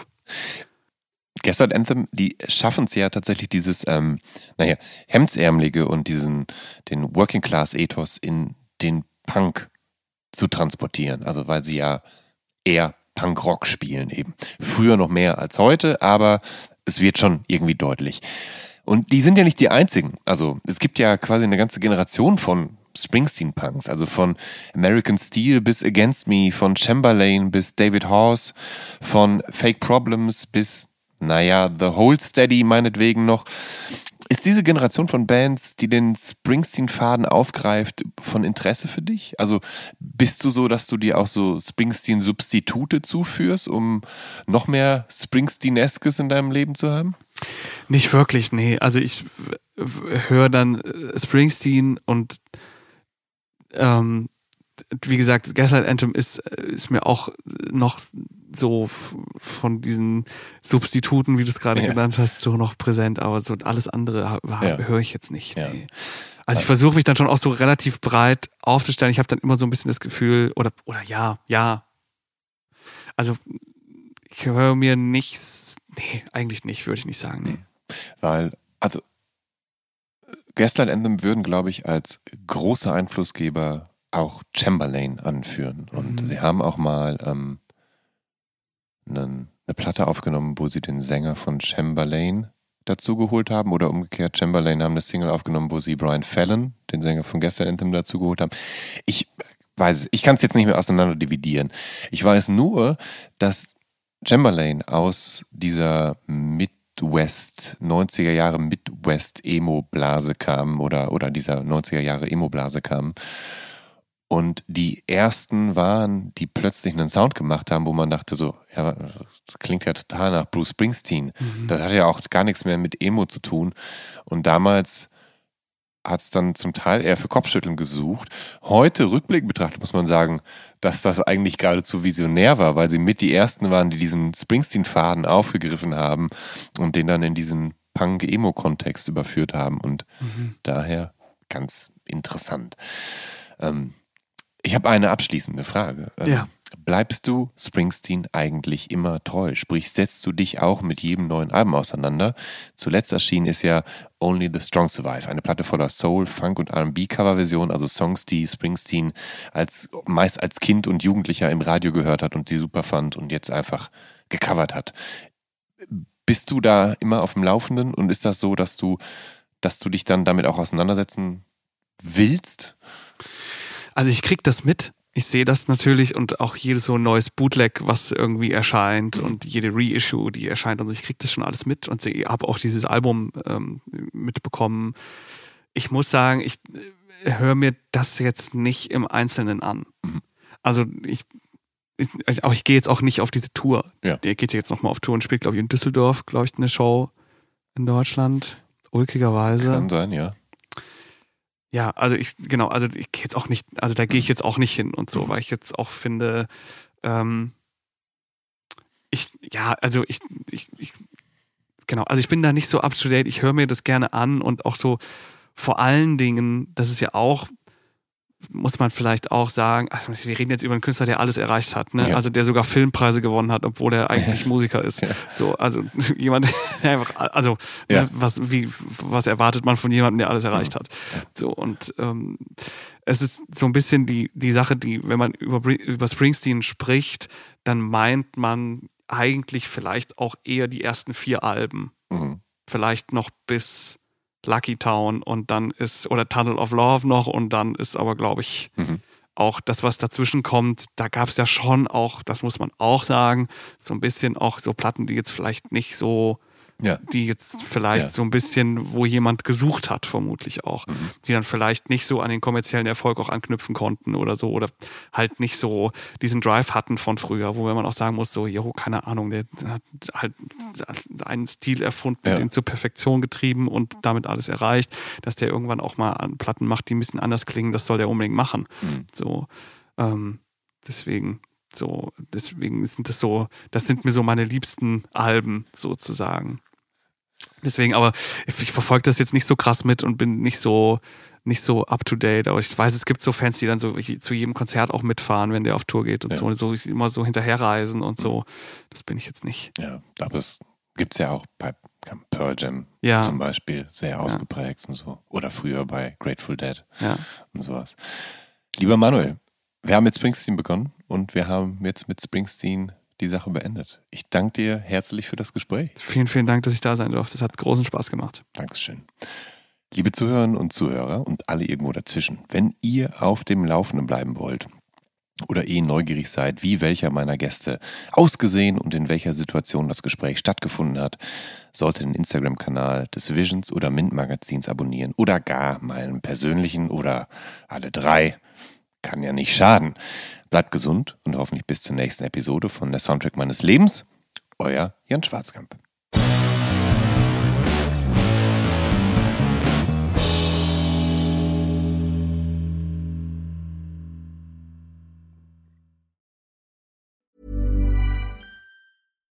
When you make decisions for your company, you look for the no-brainers. And if you have a lot of mailing to do, stamps.com is the ultimate no-brainer. It streamlines your processes to make your business more efficient, which makes you less busy.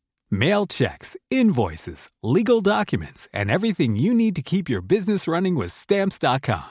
Seamlessly connect with every major marketplace and shopping cart. Schedule package pickups and see your cheapest and fastest shipping options from different carriers. With rates up to 89% off USPS and UPS rates. And with the Stamps.com mobile app. You can take care of mailing and shipping wherever you are. Make the same no-brainer decision as over 1 million other businesses with stamps.com. Sign up with code program for a 4-week trial plus free postage and a free digital scale. No long-term commitments or contracts. That's stamps.com. Code program.